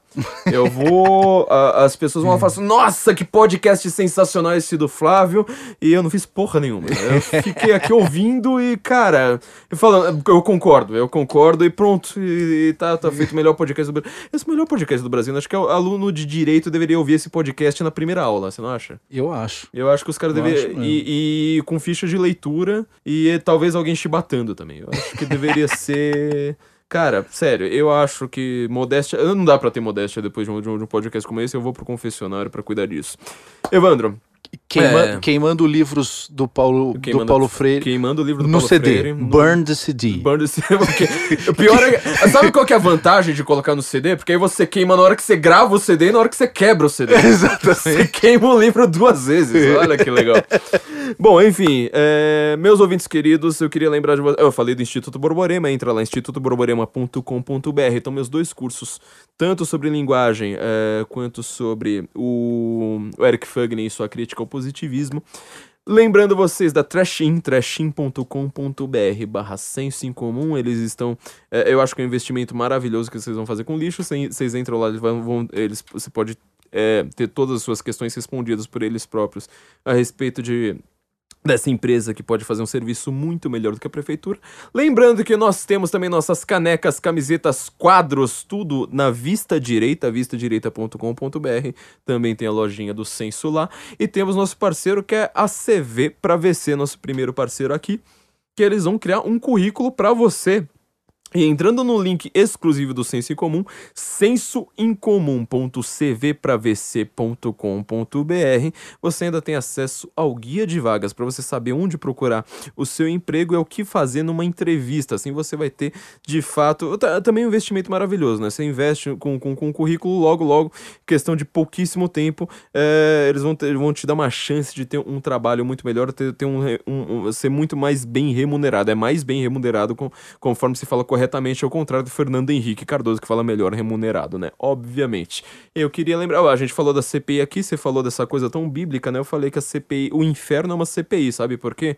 No inferno você vai estar lá cercado de gente que você não gosta, te perguntando sobre as suas culpas o tempo todo. Em público, entendeu? Então, converta-se também. É muito importante. Vamos rezar aí. Tem sínodo da Amazônia, tem muito, muito assunto aí pra gente rezar.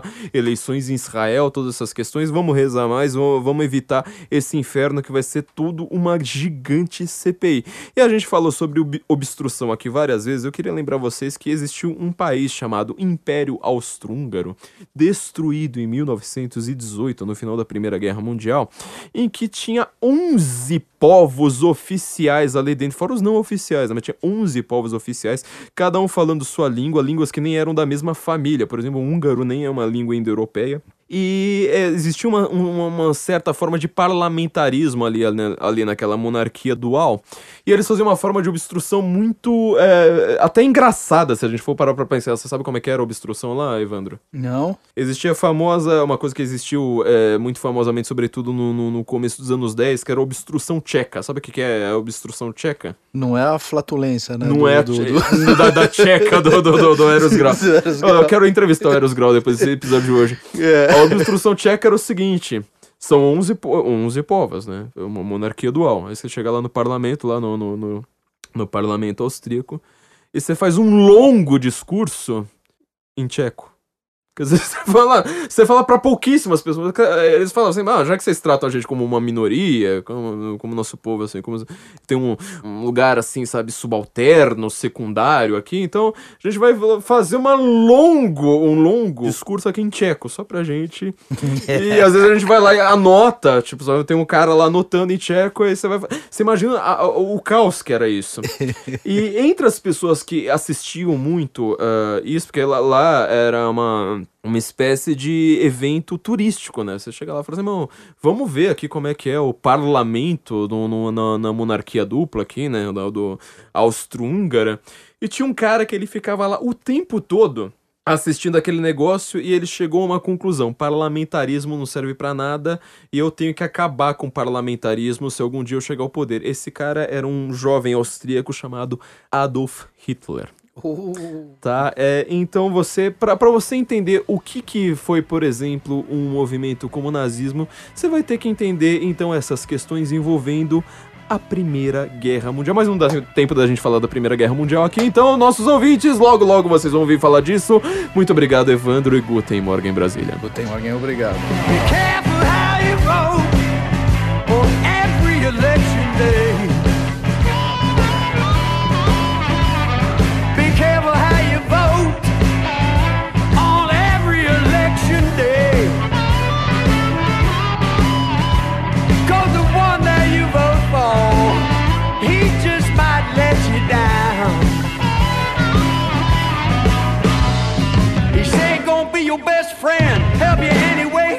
But when he takes his seat, there better change your plan. So be careful